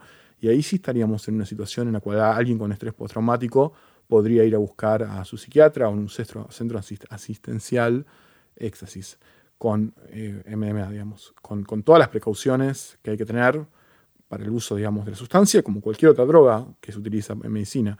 Los psicodélicos deberían transitar un digamos, un, camino similar. Hay, hay algunas diferencias que, lo hacen un poco difícil, porque de alguna forma es como que, vamos a ponerlo de esta manera, Occidente está redescubriendo lentamente el rol del chamán con todo esto, porque no, la idea es que no es una sustancia que actúa químicamente en el cerebro y genera alivio y nada más, sino que la experiencia misma alrededor del consumo es la que está detrás de. ese, éxtasis hay que tomarlo cuando estás con tu psiquiatra. Claro, si lo tomas solo en tu casa, no, pasa nada. necesitas. Es más, muchas veces no es el psiquiatra. El psiquiatra receta la droga, pero después es el terapeuta, es el psicólogo. Entonces empieza a emerger ahora la necesidad. Está bien, en el caso del éxtasis, típicamente puede ser un psicólogo entrenado para trabajar con la sustancia, pero dentro de alguna de las escuelas clásicas de, tratamiento en, psicoterapia. Pero el caso, el caso de los psicólicos es, es distinto, porque incluso no hay mucha interacción. Eh, bajo una dosis alta de psilocibina, por ejemplo, es muy difícil tener una conversación activa, es más un proceso introspectivo. La persona acompaña, se encarga de quizás de incluso hasta de musicalizar, está ahí para después, hablar después, lo que se llama integración, digamos, hablar de lo que ocurrió. Y eso es, eh, es, no, está muy en claro qué profesional cumple ese rol, porque es la persona que te viene a hablar, y vos capaz tuviste una experiencia, por ejemplo, a ver, te voy a dar un ejemplo puntual. Muchas el primer estudio, en el año cerca del 2010, un poco antes, sobre el uso de estudio contemporáneo, ¿no? sobre el uso de un psicodélico, psilocibina, en pacientes psiquiátricos, fue en personas que en realidad no tenían ya casi nada para perder y algo por ganar, que eran pacientes terminales de cáncer. Y tenían una ansiedad muy grande del fin de la vida. Entonces, casi por una cuestión humanitaria, eh, bueno, habría que probar, probar lo que fuese para que estuviesen mejor y si hizo un ensayo clínico con psicodélicos. Yo conocía a una, de, una señora que había participado, que después había sobrevivido, no, era terminal, y me contaba de que fue tan grande ese colapso entre punto de vista objetivo y subjetivo que tuvo, que sintió que estaban todas las cosas y que su conciencia iba a continuar después cuando se muriese, y entonces le dio mucho alivio. Y ahí ya empieza a haber algo medio metafísico, empieza a haber algo medio, entre comillas, New Age. Entonces, si vos tuviste alivio, ¿no? Porque tuviste la sensación de que tu, lo que sea, no sé, tu alma, por decir algo, va a continuar en, este, en esta flor después de que te mueras. Y yo soy un psiquiatra científico, reduccionista, y te voy a decir, no, mira, eso fue real, alucinaste, eso no te va a pasar. Claro, o sea, ahí probablemente esté destruyendo el efecto psicodélico. La persona que tiene que hablar después es, eh, no, ¿entendés? Quizás necesita alimentar esas cosas. Eh, entonces es muy complicado ese rol. A veces se lo llama sanador. Es como, no sé, es algo, alguien que todavía no existe, porque es un modelo de tratamiento que todavía en Occidente nunca, nunca tuvimos. Es más parecido, si querés, al chamán, al, hombre que estuvo ahí, que lo vivió, que superó las tribulaciones, ¿no? Como el mito del héroe, pasó por todo eso y en vez de quedarse en el otro, en el más allá, decidió volver y compartir su sabiduría. Bueno, ese es un poco lo que. Pero no existe. Entonces, el proceso de, ensayo clínico tradicional hace un poco agua para incorporar este, este framework, digamos. Entonces, no es exactamente lo mismo con éxtasis o con otras drogas. ¿Cuántas cosas? Eh, quiero hacerte preguntas cortitas, Enzo. Las preguntas son cortitas, pero obviamente tomate el tiempo que quieras. Bueno. Eh, la primera es la del viaje en el tiempo. Imagínate que tenés un amigo o una amiga que finalmente inventa o descubre, no sé si es una invención o un descubrimiento, la máquina del tiempo. Eh, y viene y te ofrece hacer un viaje. Puedes eh, viajar a donde y a cuando quieras y después volvés a la aquí y a la hora. Eh, y como esta persona es un poquito tacaña, te deja hacer un solo viaje. Entonces la pregunta es, ¿irías al futuro o al pasado? No, al futuro no, me da, mucho miedo a veces. ¿Te da miedo el futuro? Sí, sí, aparte me gusta pensar que no está escrito todavía, entonces, ¿a qué futuro? Así que yo me imagino, sí, ¿no? Es como, prefiero que sea un interrogante el futuro. Viajaría al pasado. No ¿A cuándo? A los 60, viajaría a los 50, 60, me gustaría, claro, me gustaría, sí, me gustaría por una, por una vez, primero, ¿no? Durante algún tiempito, este, vivir sin, eh, digamos, investigar, y porque en esa época las cosas que a mí, a mí me costaría o me cuesta mucho hoy regulatoriamente hacer, eran libres, entonces siento que podría investigar un montón de cosas y al mismo tiempo vivir al margen de un montón de prejuicios y al mismo tiempo además poder ver que salió mal, porque algo salió mal y por supuesto, eh, nada, el ABC de, que no salga mal ahora es como mínimo no, no cometer los errores del pasado. Eso no alcanza, porque los errores que no hay que cometer en realidad son los del futuro, que todavía no sabemos cuáles son. Pero, pero un buen punto de partida es entender qué pasó y creo que es una, es una buena... y sería barato probablemente, no sé qué tipo de combustible utilizaría. está muy bien, está bien. Em, ¿Hay algo que sabes hoy que te hubiese gustado saber a los 20 años, digamos? O sea, si tuvieras la oportunidad de decirle a Lenzo de 20 años, ojo con esto, mira esto, que sepas esto, ¿qué le dirías? Y lo más básico, que la, vida no, no, es una carrera de velocidad, sino es una maratón y que es importante cuidarse eh, en varios sentidos, o sea, cuidarse la salud, este, tener, ser un poco más ordenado, que no, todo no todo es entusiasmarse por algo y correrlo con toda la energía que uno tiene, que es algo que hice muchas veces en mi vida no es que me arrepiento, pero si hubiese puesto un cambio un poco más, más corto, capaz hoy estaría un poco mejor en algún sentido. Principalmente eso, o sea, ¿no? que no intelectualizar todo, eh, acordarme que tengo un cuerpo y que el cuerpo es lo que me permite de alguna forma funcionar, cuidarlo más, eh, sí. esencialmente tener un poco una vida un poco más ordenada en ese sentido. Mm. ¿Y es, algo que te cuesta ahora hacer? Eh, sí, sí, siempre me costó. Siempre porque tengo, es como de alguna forma, tengo un una, tensión que es muy medio como un túnel, ¿no? Que es como algo que medio que me lleva. Entonces, a veces eh, enfocar esa atención en algo es un poco en detrimento de lo demás. Igual ahora tengo plena conciencia de que tengo que luchar un poco contra eso en la medida en que sea posible. Me parece, me parece que es algo que puedo hacer, digamos, y que de a poco lo estoy haciendo, digamos. Pero es algo que creo que es típico de la adolescencia o la juventud temprana, que nos sentimos inmortales y que nada nos va a pasar. Sí, sí, sí, seguro. Pero sí, también, pero de alguna forma también, o sea, es como que mi manera de vivir la vida siempre fue medio, fue medio no extraña, pero siempre fue de alguna forma, eh, ¿cómo te puedo decir? Siempre, siempre me identifico un poco medio con la generación beat, la anterior a los hippies todavía, ¿no? La, idea de que la aventura y que el significado es un poco el antídoto ante las desilusiones que pueda traer la vida eh, establecida, las crisis económicas, las crisis sociales, ¿no? Es como que si uno se mantiene constantemente en el camino, como la novela de Jack Kerouac, uno puede de alguna forma trascender un poco eso. Y eso es un estilo de vida muy ajetreado, muy intenso, digamos, y es como una filosofía que todo en un momento todos en un momento de su vida dejan de poder sostener, ¿no? La idea es soltarlo antes eh, de que te suelte a vos. Está bueno. Eh, ¿Hay algo que sientas, Enzo, que pensás distinto a lo que piensa la mayoría de la gente o la mayoría de la gente que te rodea a vos? Sí. Eh, sí, te voy a contar, te voy a contar una, historia que, lo ejemplifica. Eh, yo trabajé en, con los estudios que hicimos con el LCD con David Nutt. David Nutt es allá en Londres, es un psiquiatra muy famoso, muy, Nat, ¿Cómo se escribe Nat? N-U-T-T. casi como... No te puedo quejar, por eso te pregunto. Nat en inglés, que es NUT, es loco en, slang. Claro, él tiene una T que lo salva de eso, pero está ahí. Pero está ahí cerquita. sí. Y es muy brillante, es un tipo genial y fue eh, hace algunos años el asesor en política de drogas de David Cameron, el primer ministro. Y lo echaron de su posición.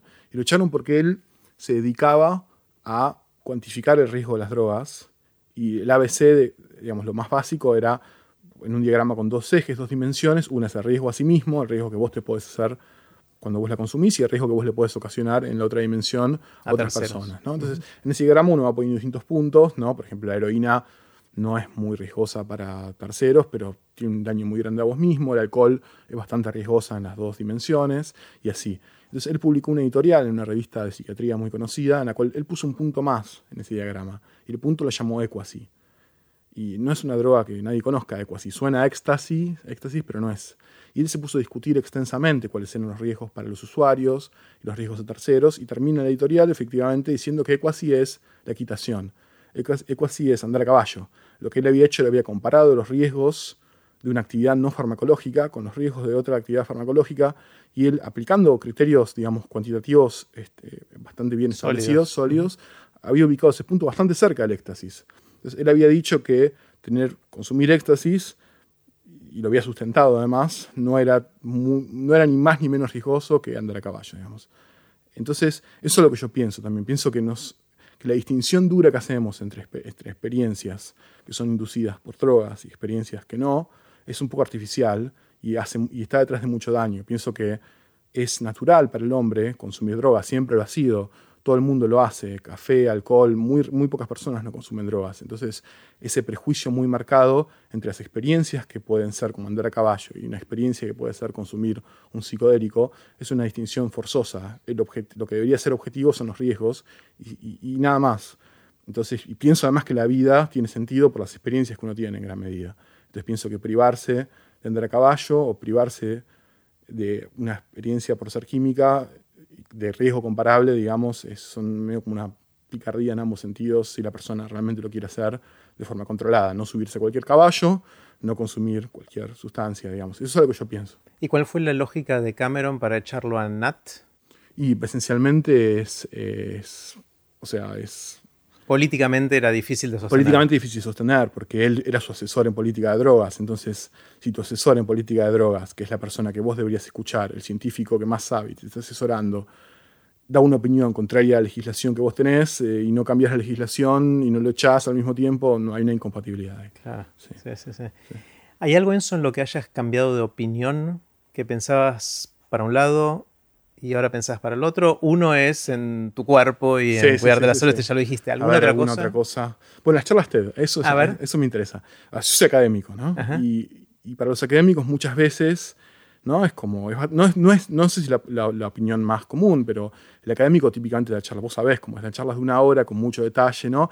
Y, y tener una posición de, no, no si desprecio, pero digamos de no entender y desde una posición de no entender cómo alguien durante 15 minutos se puede parar y transmitir algo, bueno, eso es bastante común y a mí me pasaba, ¿no? Era como, bueno, o sea, ¿qué, 15 minutos que, ¿Qué puedo decir, ¿qué puedo decir que la gente entienda y que se lleve algo, ¿no? Y por supuesto, em, ahora sé que sí lo puedo hacer porque di una y me gustó y, estuvo buenísimo. Estuvo buena y además me acuerdo siempre le decía a Diego que yo no sigo siendo un gran consumidor, digamos, no veo, veo algunas charlas TED y me acuerdo que lo, que le decía Diego todo el tiempo es preparar esto para mí es mucho más divertido que ver otras, digamos, es divertidísimo, o sea, y en ese momento me di cuenta de, algo que en realidad debería haber sabido antes, que ahora lo recordé, que es que el desafío más grande de, comunicar es salir justamente de los zapatos de uno y estar en otros, porque si uno tuviese que hablarse a sí mismo, no, diría nada, porque uno ya sabe todo. Sabe, claro. ¿Entendés? Entonces, eh, yo pienso eso, no sé por qué con las charlas te da una vez, quizás porque son muy cortas, pero hice una excepción. Lo que yo pienso es que no hay, no, no, no hay un, no hay un límite claro que separe lo que es hacer ciencia y comunicarlo en una revista especializada, de comunicárselo a otras personas. Hay un degradé.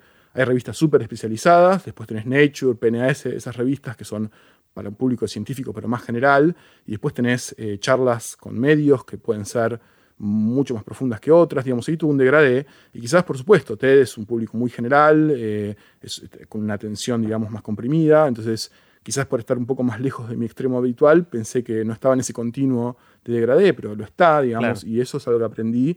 Y hoy por hoy es como que, por supuesto, no, no es ahora que cada vez que doy una charla pienso en cómo preparar la charla TED, pero a veces las charlas científicas también son cortas. Y hay muchas cosas de lo que uno aprende para hablarle a todo el mundo en 15 minutos que también sirven para hablarle a otros científicos. Claro. Eh, cuando mencionaste a Diego, es Diego Golombek. Diego Golombek. Eh, bueno, yo tengo mi pasado científico también y di la charla de una hora. Intenté también presentar algo en 15 minutos, no muy exitosamente como científico hace mucho tiempo. Eh, y creo que esta fantasía de que en una charla TED no se va a entender porque tenés poco tiempo es falsa porque de hecho el contraejemplo es clarísimo. Yo fui a un montón de charlas en mi área de investigación de una hora donde no entendí nada. Y era de, mi área específica, o entendí muy poquito. Entonces no, es un, no es que la duración es el, el, principal ingrediente para que sea entendible. No. Y a veces todo lo contrario. O sea, a veces hablas un montón de tiempo y no se entiende absolutamente. La perdiste la, persona al principio. en 15 minutos pueden pasar una cantidad muy grande de cosas y aparte no es solo el tiempo, digamos, es un poco también que los científicos, yo entiendo igual, ¿no? Que una de las formas de, generar, digamos, una conexión con el público es, bueno, es de alguna forma que se interesen también con la, por la persona que está hablando y que para muchos científicos es difícil. Para mí justamente no, porque yo tengo muchas cosas para...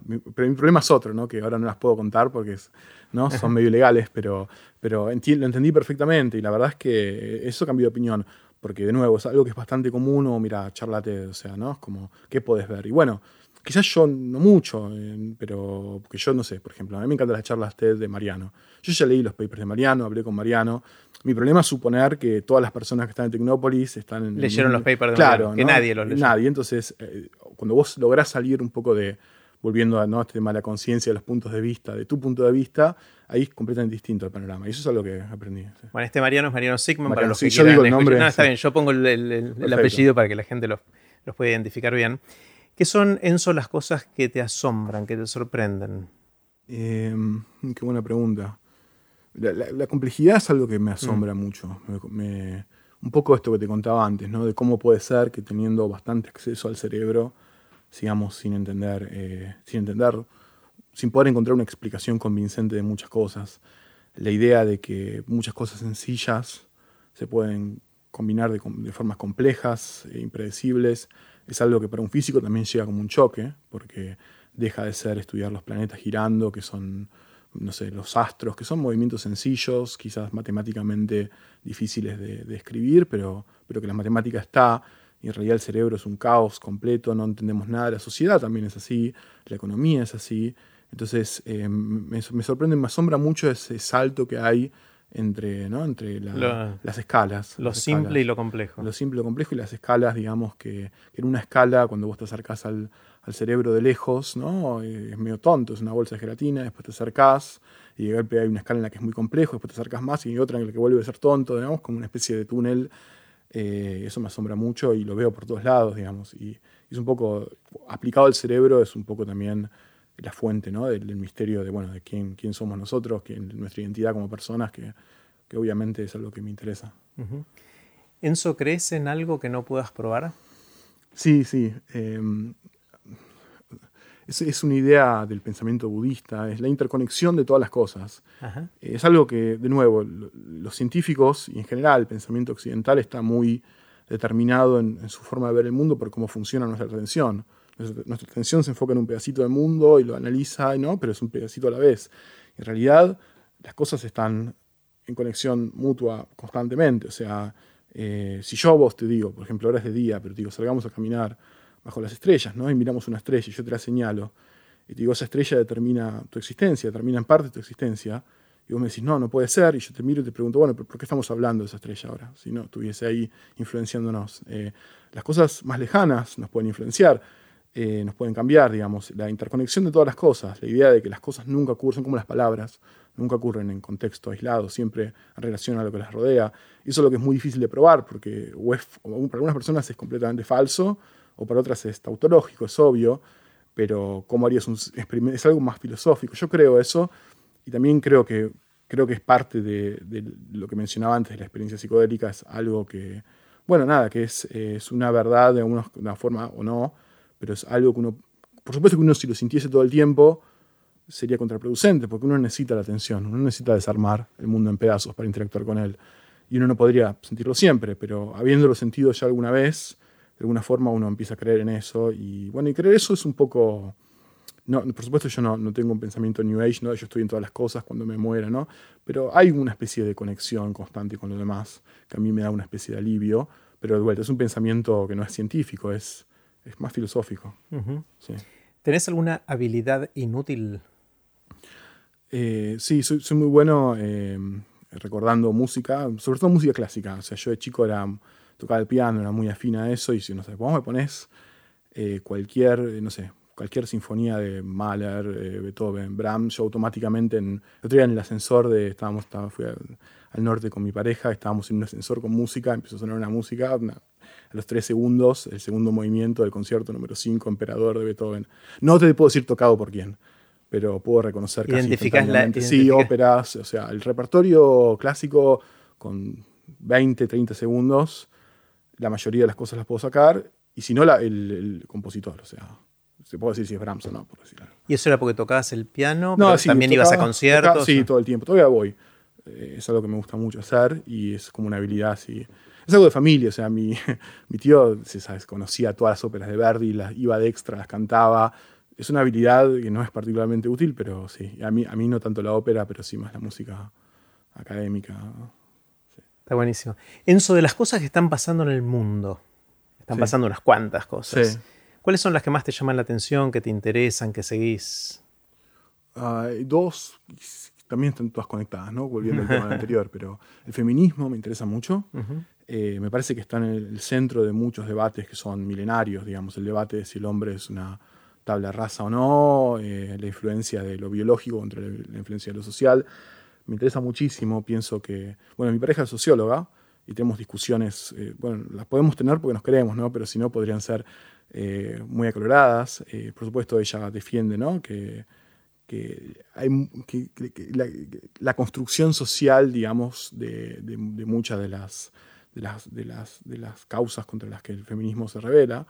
Eh, y yo estoy constantemente ahí recordándole que en realidad el hombre también es un ser biológico, tiene su naturaleza, y siempre terminamos, ¿no? Por supuesto, en discusiones, bueno, sí, el hombre y la mujer no son iguales, nunca lo fueron en muchos sentidos, y quizás tienen, aún el hombre tiene predilección por estudiar, por ejemplo, no sé, carreras que tengan que ver con lo manual, con lo inanimado, y las mujeres tienen más predilección para estudiar carreras que tienen que ver con, no sé, con la medicina, con cuidar a los otros, porque, bueno, porque su naturaleza es así, pero pues ella me recuerda que en realidad desde la revolución industrial nuestra naturaleza está ahí medio flotando, pero no hay, ¿no? Y como que estamos en un constante tira floja donde los dos eh, aprendemos mucho.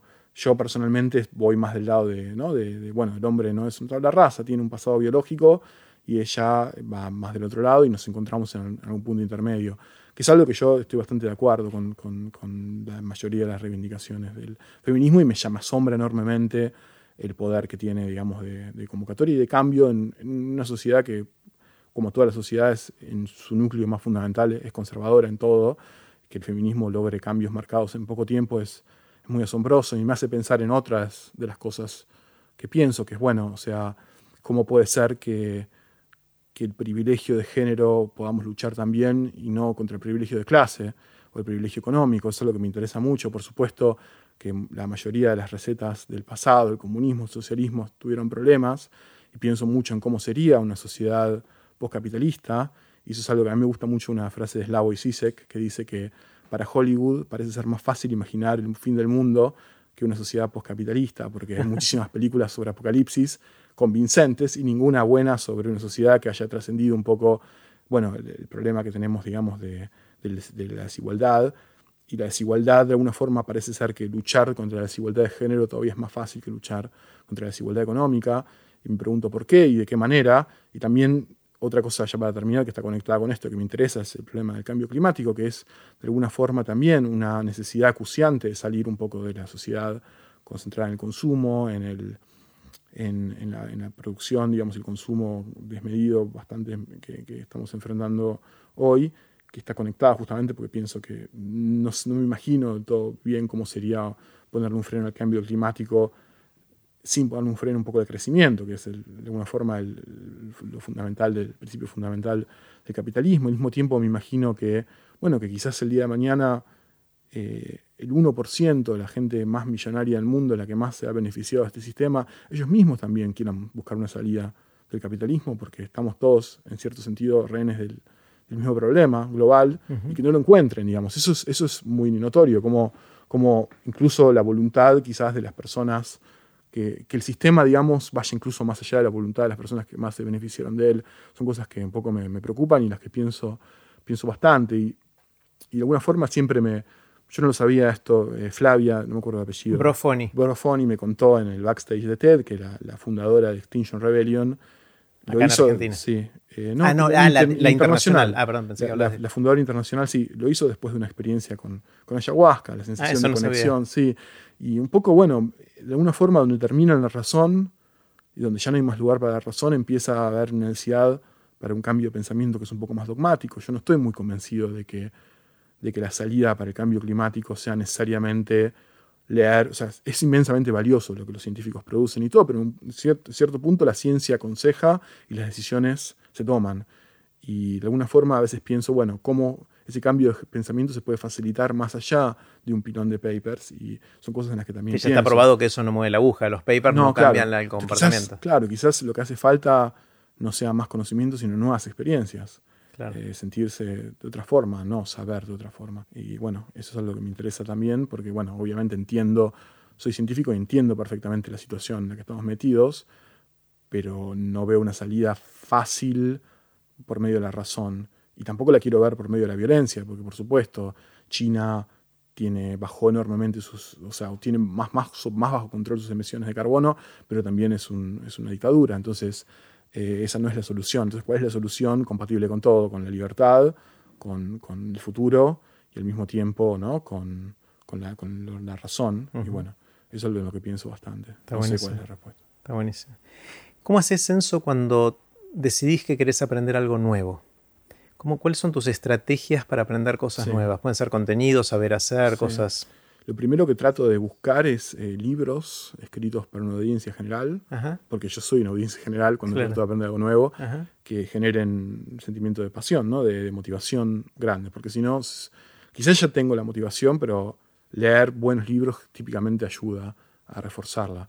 Y después es un proceso gradual de, de ir aumentando en detalle sin hacerlo demasiado abrupto, porque pasar al nivel máximo de detalle, tecnicismo, típicamente un poco puede extinguir un, poco la pasión y uno empieza a enfocarse en los, árboles y el bosque desaparece. Pero hacerlo gradualmente y en algún momento temprano empezar a hacerlo, empezar a hacerlo yo. Eh, empezar a hacerlo y equivocarme, ¿no? Creo que fue Niels Bohr que dijo que un experto es la persona que cometió todos los errores que se pueden cometer en algo. Eh, yo creo en eso, o sea, pienso que, por supuesto, hay áreas críticas que no, son, no es mi especialidad, pero digamos, si fuese cirujano no pensaría así, quizás, pero pero para preparar una torta, para escribir código, para integrar una ecuación, para, no sé, para, para, eso sí vale. Entonces, eso es lo que yo intento hacer y al mismo tiempo pienso que también una de las tragedias de la ciencia y en general un poco de la sociedad es no tener suficiente tolerancia con las equivocaciones de la gente, porque típicamente cuando ves una equivocación ves un intento de aprender, o sea, pocas veces uno ve una equivocación deliberada, digamos, sobre todo en ciencia, entonces la crítica tóxica, desmedida, que digamos, no es necesaria. Yo reviso alrededor de 60 papers por año de otros autores y trato siempre de ponerlo en una especie de lenguaje amable, suficientemente compatible con mantener la motivación. Eso es algo que a mí, a mí me pasa y creo que es muy duro en, la vida. Yo no tengo hijos, pero me parece que es nada, que en el momento que uno tiene hijos, si uno no está dispuesto a tolerar errores de otra persona, que sería tu hijo con amabilidad, ya está, o sea, perdiste, digamos. Entonces, eso lo noto en mí, digamos, y me parece que, es fundamental, completamente fundamental para, mi manera de aprender las cosas. Si yo no tuviese gente cerca que me marcase mis errores, digamos, con amabilidad, yo dejaría de poder aprender cosas, básicamente. ¿Cuáles son los libros que te marcaron? ¿Cuáles son esas lecturas a lo largo del tiempo que hicieron que Enzo sea quien es hoy? Bueno, a ver, te voy a nombrar dos, dos, eh, dos de ficción y dos de no ficción más bueno. o menos.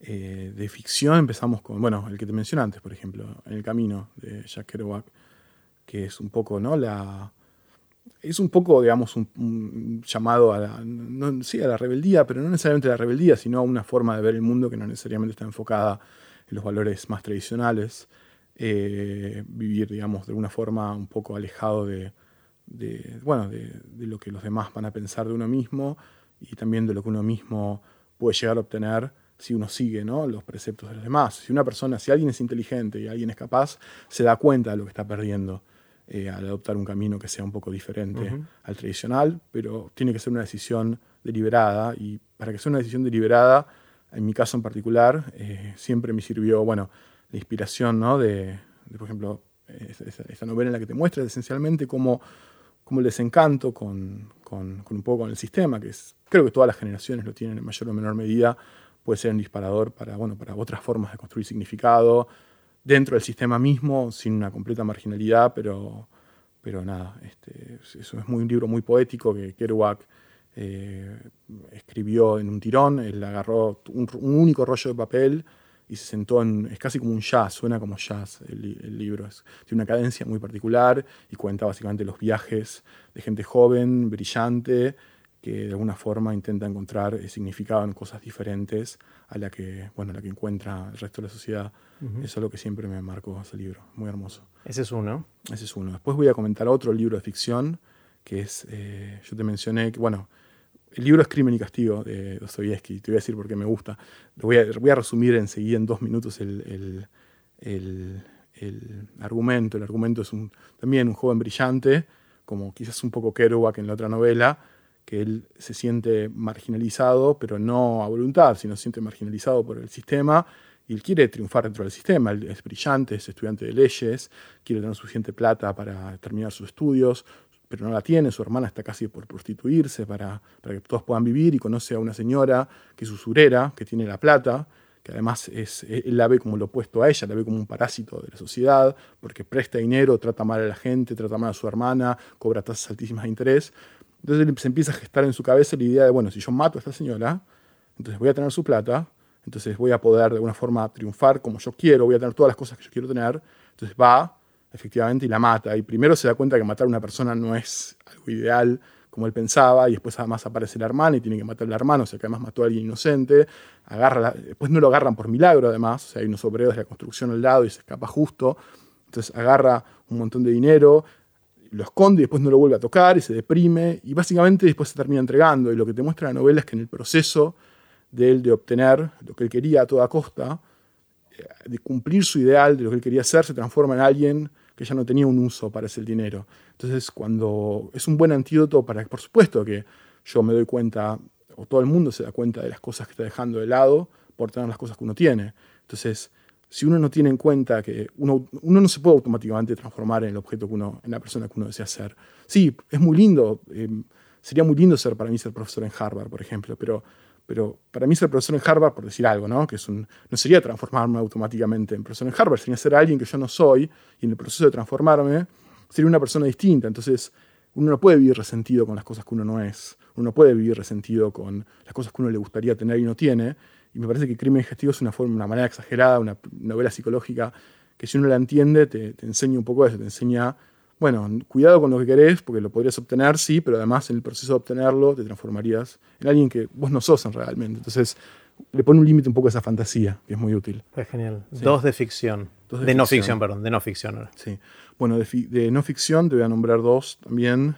Uno se llama PICAL, que es un acrónimo, el libro se llama, eh, extendido el acrónimo, se llama Feniletilaminas, que conocí a me, de Alexander Shulgin. Alexander Shulgin era un químico que la pegó de joven en una, empresa química, generando, creo que el primer, eh, el primer pesticida biodegradable de la historia, algo así. Entonces le dejaron hacer lo que quería y eran los 60, entonces él lo que decidió hacer fue empezar a generar un montón de análogos de drogas psicodélicas. Él tenía permiso legal para hacerlo, lo hizo durante décadas y él decía que él generaba herramientas para que otras personas estudien la mente. Él generaba, eh, sintetizaba análogos de sustancias psicodélicas, las más asombrosas, drogas que únicamente modificaban la audición en vez de la visión, drogas de distinta duración, distintos efectos, como una forma, como herramientas para de alguna forma navegar un poco el mapa de distintos estados conscientes. Y él no solamente las sintetizaba, sino que hacía algo que a mí me parece muy valioso, que es que las probaba las probaba todas, básicamente, y tenía un mecanismo eh, para probarlas que era empezar de a poco, y después ir subiendo la dosis, y tenía un sistema para de alguna forma eh, rankear la intensidad. Y el subtítulo de, de Pical, feniletilaminas que conocíame, feniletilaminas es el nombre de las sustancias químicas. Y el subtítulo es una historia de amor químico, porque él hizo esto con la mujer. Entonces la primera mitad del libro es, él te cuenta cómo sí se le van ocurriendo las cosas, pero también sus experiencias con su mujer, cómo se reforzaba a veces su relación en algunos sentidos, a medida que se iban conociendo mejor, porque estas sustancias los iban cambiando y, eso lo va mechando con ciertos insights sobre cómo producir nuevas sustancias. Es como una exploración. Y la segunda mitad del libro, que es lo que le metido en problemas, en todos los procedimientos de síntesis de todas las ciento y pico de sustancias químicas nuevas. Entonces, a mí lo que me enseñó ese libro es que, por supuesto, la ciencia puede ser algo que uno hace, pero también es algo que a uno le pasa y que es difícil para un científico que uno no lo cambie el objeto de estudio de uno. Uno puede pretender que no es así, pero siempre un poco termina pasando. Entonces, no es tan extraño, digamos, que en un extremo haya una persona así, digamos. Para mí es, es, me, forma me enseñó a no tratar de separar artificialmente mi vida de mi trabajo, digamos. No a ese extremo, pero me pareció muy inspirador.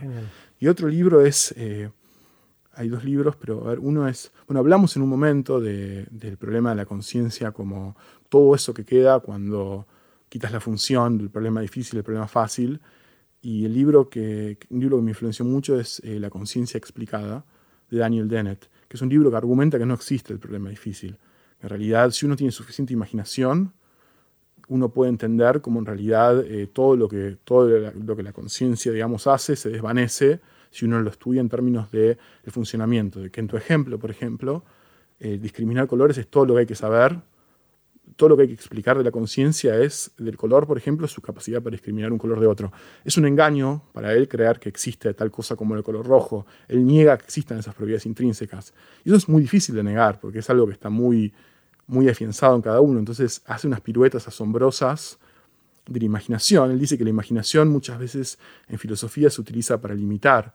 En los pensamientos mentales, en los experimentos mentales, muchas veces te piden imaginar cosas que te llevan a limitar el rango de las posibilidades de la ciencia y él dice que, y lo hace muy bien, que la imaginación sirve también para mostrar que es posible y, el libro es una gran oda, digamos, a la idea de que es posible entender completamente la conciencia únicamente resolviendo cada uno de estos problemas y que no hay, que es una especie de resabio del dualismo, esta idea de que existe algo como el color rojo, de que eso en realidad es un concepto que no, es un libro hermoso. Yo tuve la suerte de una vez cenar con Daniel Dennett cuando estuvo acá en Argentina, charlar un poco de esto y después di una conferencia en el C3, en el 2016. Yo fui la última persona que levantó la mano y le pregunté si él había logrado escribir todo eso sin alguna vez haber experimentado un poco otros estados de conciencia, porque él muchas veces escribe cosas que vos lo lees y decís, esta persona, o sea, tiene que haber vivido esto, ¿entendés?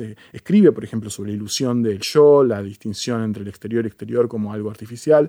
Entonces yo le, le pregunté si él pensaba que los psicodélicos podían o no ser herramientas de investigación filosófica, porque si el objetivo es ver que la mente no es tan sencilla como uno piensa que es, bueno, son muy útiles. Y él me respondió que él eh, nunca se había drogado, salvo una vez que había fumado marihuana y no le había gustado, y que el, LSD y los psicodélicos te frían las neuronas. Y ahí me saqué el sombrero, pues dije, esta persona es, un viejo conservador, completamente antidroga, y aún así logró escribir este, este, nivel de imaginación.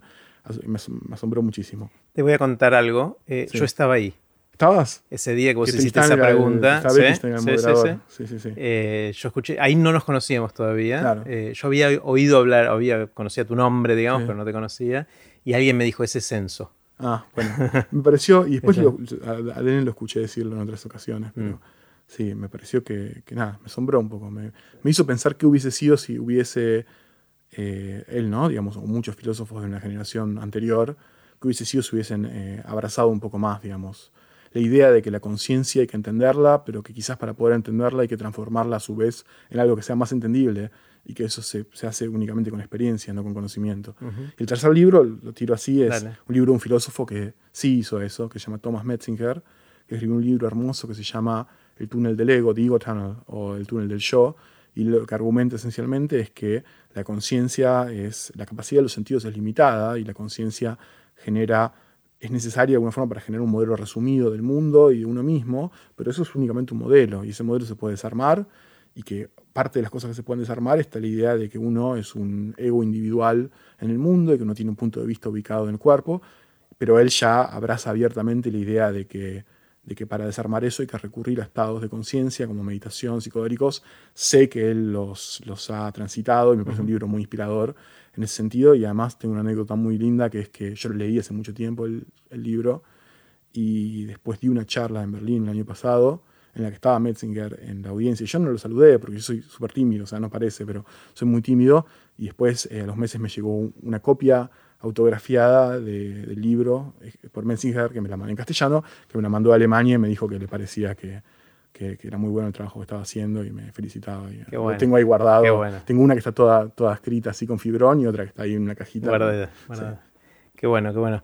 Eh, no sé si es, si es eh, los treinta y pico de grados que hacen afuera o el calor de la conversación, pero estoy como acalorado de, esto mucho. Estoy como transpirando, no sé por qué. No sé por qué. Eh, no sé qué le habrás puesto a mi agua. el agua ya estaba ahí cuando El agua ya estaba, ya está. Bueno, si te despertaran Enzo a las 3 de la mañana y te sacudieran y te preguntaran, Enzo, ¿de qué trabajas? ¿Qué dirías? Eh, una vez me acuerdo que, bueno, varias veces hice el chiste, pero una vez no era un chiste cuando lo hice la primera vez, que estaba ocupado, no sé, estaba paviando con algunos amigos y tenía que ir a escribir un trabajo y tiré algo del estilo, bueno, me tengo que ir, la conciencia no va a estudiarse a sí misma. Que en realidad es lo que hace, ¿no? Es Justamente eso es lo que soy, digamos. Soy una especie de fragmento de materia que se está intentando entender a sí mismo, que divide el mundo, el universo en dos mitades, una de lo que soy consciente y una de la que no, y que la idea es de alguna forma encontrar el punto justo de ampliar ese, ese margen para que yo quede dentro, yo mismo quede dentro de ese margen. Es muy difícil, esa es la forma romántica de escribirlo, es, es un proceso de, sí, por supuesto, está institucionalizado, soy un científico, recibo un salario con ICET, pero en última instancia a mí me gusta verlo como, como esa búsqueda romántica para el autoconocimiento y no hay forma de estudiar la conciencia de otro punto de vista. Está genial, está genial. ¿Cuál es tu anécdota? Contaste varias hoy, eh, pero ¿tenés alguna que se repita que te guste contar? Sí, hay una que pongo en, todas, muchas charlas que doy, que es el año 2016. Y yo vuelvo a Argentina en el 2016, vuelvo a Argentina. ¿Dónde estabas? Yo estaba en, primero estuve en Alemania, pero después eh, volví de Holanda. Yo estaba en Holanda y viajando entre Holanda y Francia, digamos. Y nada, por temas personales, que los que no me arrepiento para nada, o a veces un poco, volví a Argentina, medio como para quedarme. Mm, y, justo además se dio que, yo había publicado con la gente de Londres el primer trabajo de la historia sobre los efectos con neuroimágenes, ¿no? digamos, medidos con neuroimágenes sobre los efectos en el cerebro humano del LSD, que, es algo inmensamente popular. Entonces, imagínate que me empezaron a llegar mails de gente, mucha gente rara. Y hay un mail que me encantó, que lo, lo guardé y lo muestro en muchas charlas, que es pongámoslo de otra forma antes que te muestre el mail. Eh, a veces la gente te pregunta qué haces, ¿no? Digamos, a vos capaz te preguntan qué es lo que te entusiasma de las charlas TED, de, de, organizar TED o, muchas otras cosas, y a un científico, no sé, que estudia, por ejemplo, bajas temperaturas, quizás le preguntan eh, constantemente por qué le gusta, y bueno, es raro que te responda que le guste el frío, porque típicamente es algo más teórico, no es algo tan experiencial. A mí a veces siento que me lo preguntan con la idea de obtener ¿no? algún tipo de validación de que a mí en realidad me gusta drogarme y por eso estudio las drogas, ¿no? que es algo que completamente le erra al punto, ¿no? porque digamos es otra cosa. Entonces yo aprendí a tener una respuesta de por qué me interesan los psicodélicos que no tenga que ver con mi vida personal y, tiene que ver con un mail que recibí. El mail es, fantástico, te lo leería, te lo puedo medio decir de memorias. El, primero, la persona que me lo manda es Dimitri. Dimitri es un ruso que me pone en su mail que había comprado el LCD con sus amigos, eh, se habían encerrado en una casa y habían consumido el LCD todos, y les había pasado que podían predecir, pensaban tan rápido, me dijo que podían predecir lo que sus amigos pensaban con su mente, al punto de que llegaron a empezar a comunicarse telepáticamente por horas, y me, me preguntaba si la comunicación telepática había ocurrido de verdad o si había sido solamente una ilusión. Entonces lo que yo le respondo a las personas que insisten mucho preguntándome a qué me dedico es, mira, o sea, tenés un grupo de rusos, yo me los imagino en algún lugar de Siberia, no, necesariamente, que tomaron el LSD o quién sabe qué, pero supongamos que es el LSD, y empiezan a creer que se están leyendo la mente los unos a otros por horas. O sea, ¿cómo puede a un neurocientífico no interesarle LSD? ¿Entendés? Es algo que se lo das a la gente y, cree que tiene telepatía, o sea, y te escribe además, y está convencida, digamos. Eh, nada, es, una anécdota que me encantó porque de alguna forma resume un poco ¿no? el es como una. por supuesto que uno no estudia LSD por, por, estas pequeñas anécdotas, pero la suma de todas es un poco lo que lo vuelve único.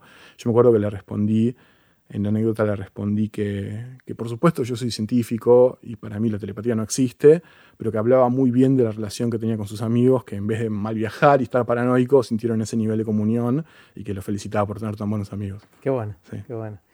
Eh,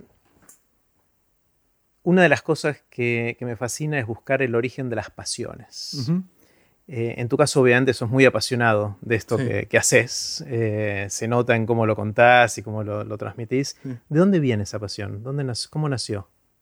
Es complicado. Te voy a dar una respuesta que nunca le di, pero. O sea, a ver, es como que de alguna forma mi vida es, siempre lo que te contaba antes, ¿no? Un poco la idea de no me gusta mucho la, rebeldía, pero es un poco la idea de irse un poco por las tangentes, por los márgenes. Yo fui a una escuela, me acuerdo que, era una escuela que estaba fundiendo, una escuela de fábrica a fines de los 90.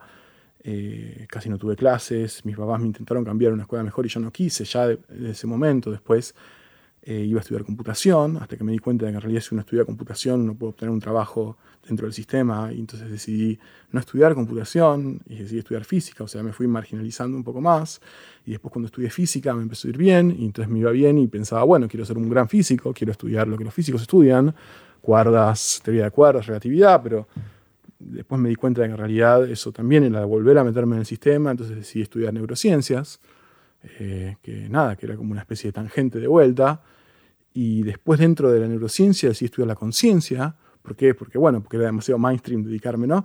Y después dentro de la conciencia decidí estudiar los psicodélicos, que, ¿entendés? O sea, fui cada vez marginalizándome más.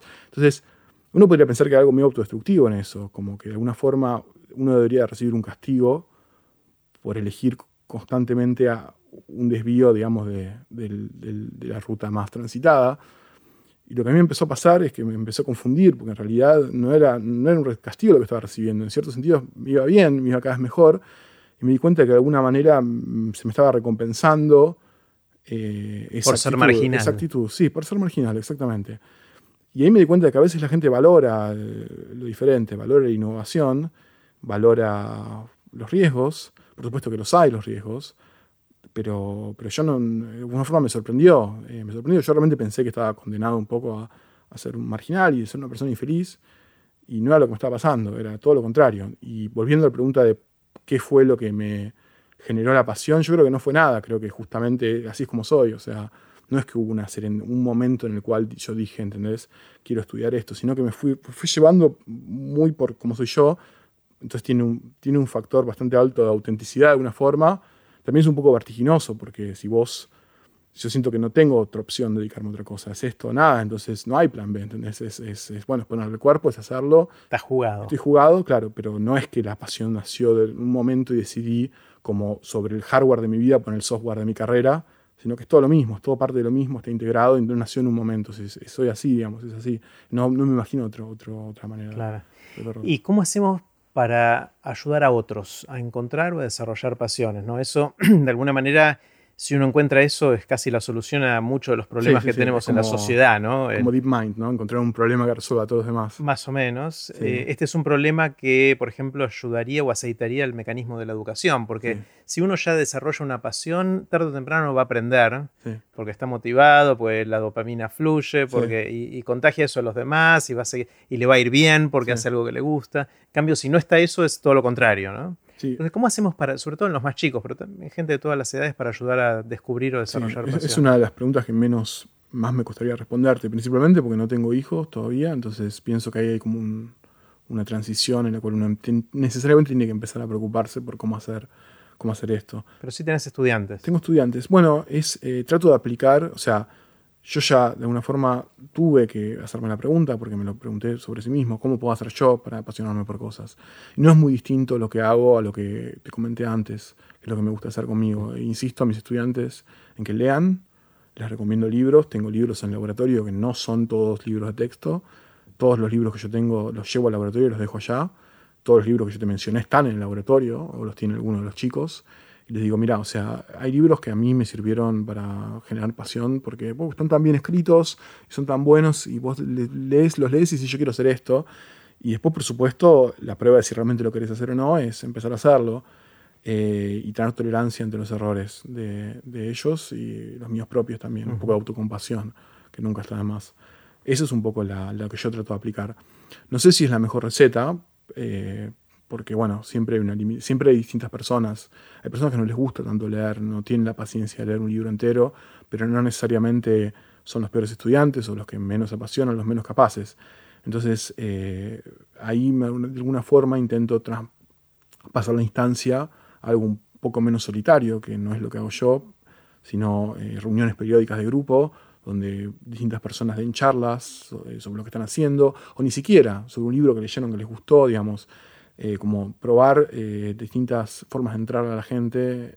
después, en última instancia, en la ciencia tenés que chocarte con el trabajo científico y hay algo que vos no puedes dejar de hacer. Y creo que también pasa con todas las profesiones, o sea, es como cuando uno dice que de chico quiero ser tal cosa, bueno, ¿no? Es, también un poco lo que te comentaba de, crimen y castigo, ¿no? La idea de que, bueno, uno se convierte en algo cuando uno aprende a hacer algo y que te tiene que gustar además en qué te estás convirtiendo, no solamente esa idealización. Eh, pero bueno, eh, hasta que se llega a ese punto, pienso que aprender de otra gente muy motivada y muy apasionada es muy útil. Los libros para mí son fundamentales. Está buenísimo. Eh, vos dirigís un eh, grupo de investigación en el Departamento de Física de la Universidad de Buenos Aires. ¿Cómo se llama el grupo? Recordame. El laboratorio se llama Laboratorio de Neurociencia Cognitiva Computacional. Que eso tiene una sigla, ¿no? Cocuco, se llama Cocuco. Cocuco, y si todo lo que te, si ponen Cocuco en internet, cocucolab.com, tenemos remeras de Cocuco, eh, tenemos todo el merchandising, así que nada, es la forma en que lo conocemos. Está buenísimo. Bueno, Enzo, me encantó conversar. No tengo ni idea hace cuánto estamos hablando, pero eso es una buena Nos vamos a enterar ahora. Nos vamos a enterar ahora. Eh, gracias, gracias, Aprendí un montón conversando un rato con vos. Gracias. Así terminó la conversación que tuvimos con Enzo Tagliasucci. Puse los links relevantes en aprenderdegrandes.com barra Enzo. Espero que les haya gustado tanto como a mí. Les recuerdo que si quieren profundizar la capacidad para seguir aprendiendo durante toda la vida e ir más allá del podcast, pueden explorar la experiencia Aprender de Grandes. Tendremos encuentros en persona en Buenos Aires un sábado por mes para seguir aprendiendo juntos. Pueden ver toda la información en aprenderdegrandes.com barra experiencia. Recuerden que pueden suscribirse para no perderse ningún episodio de Aprender de Grandes en aprenderdegrandes.com. Los espero en el próximo episodio de Aprender de Grandes, cuando les cuente lo que aprendo en mis intentos por seguir aprendiendo durante toda la vida y en las conversaciones que tengo con gente que admiro. Chau.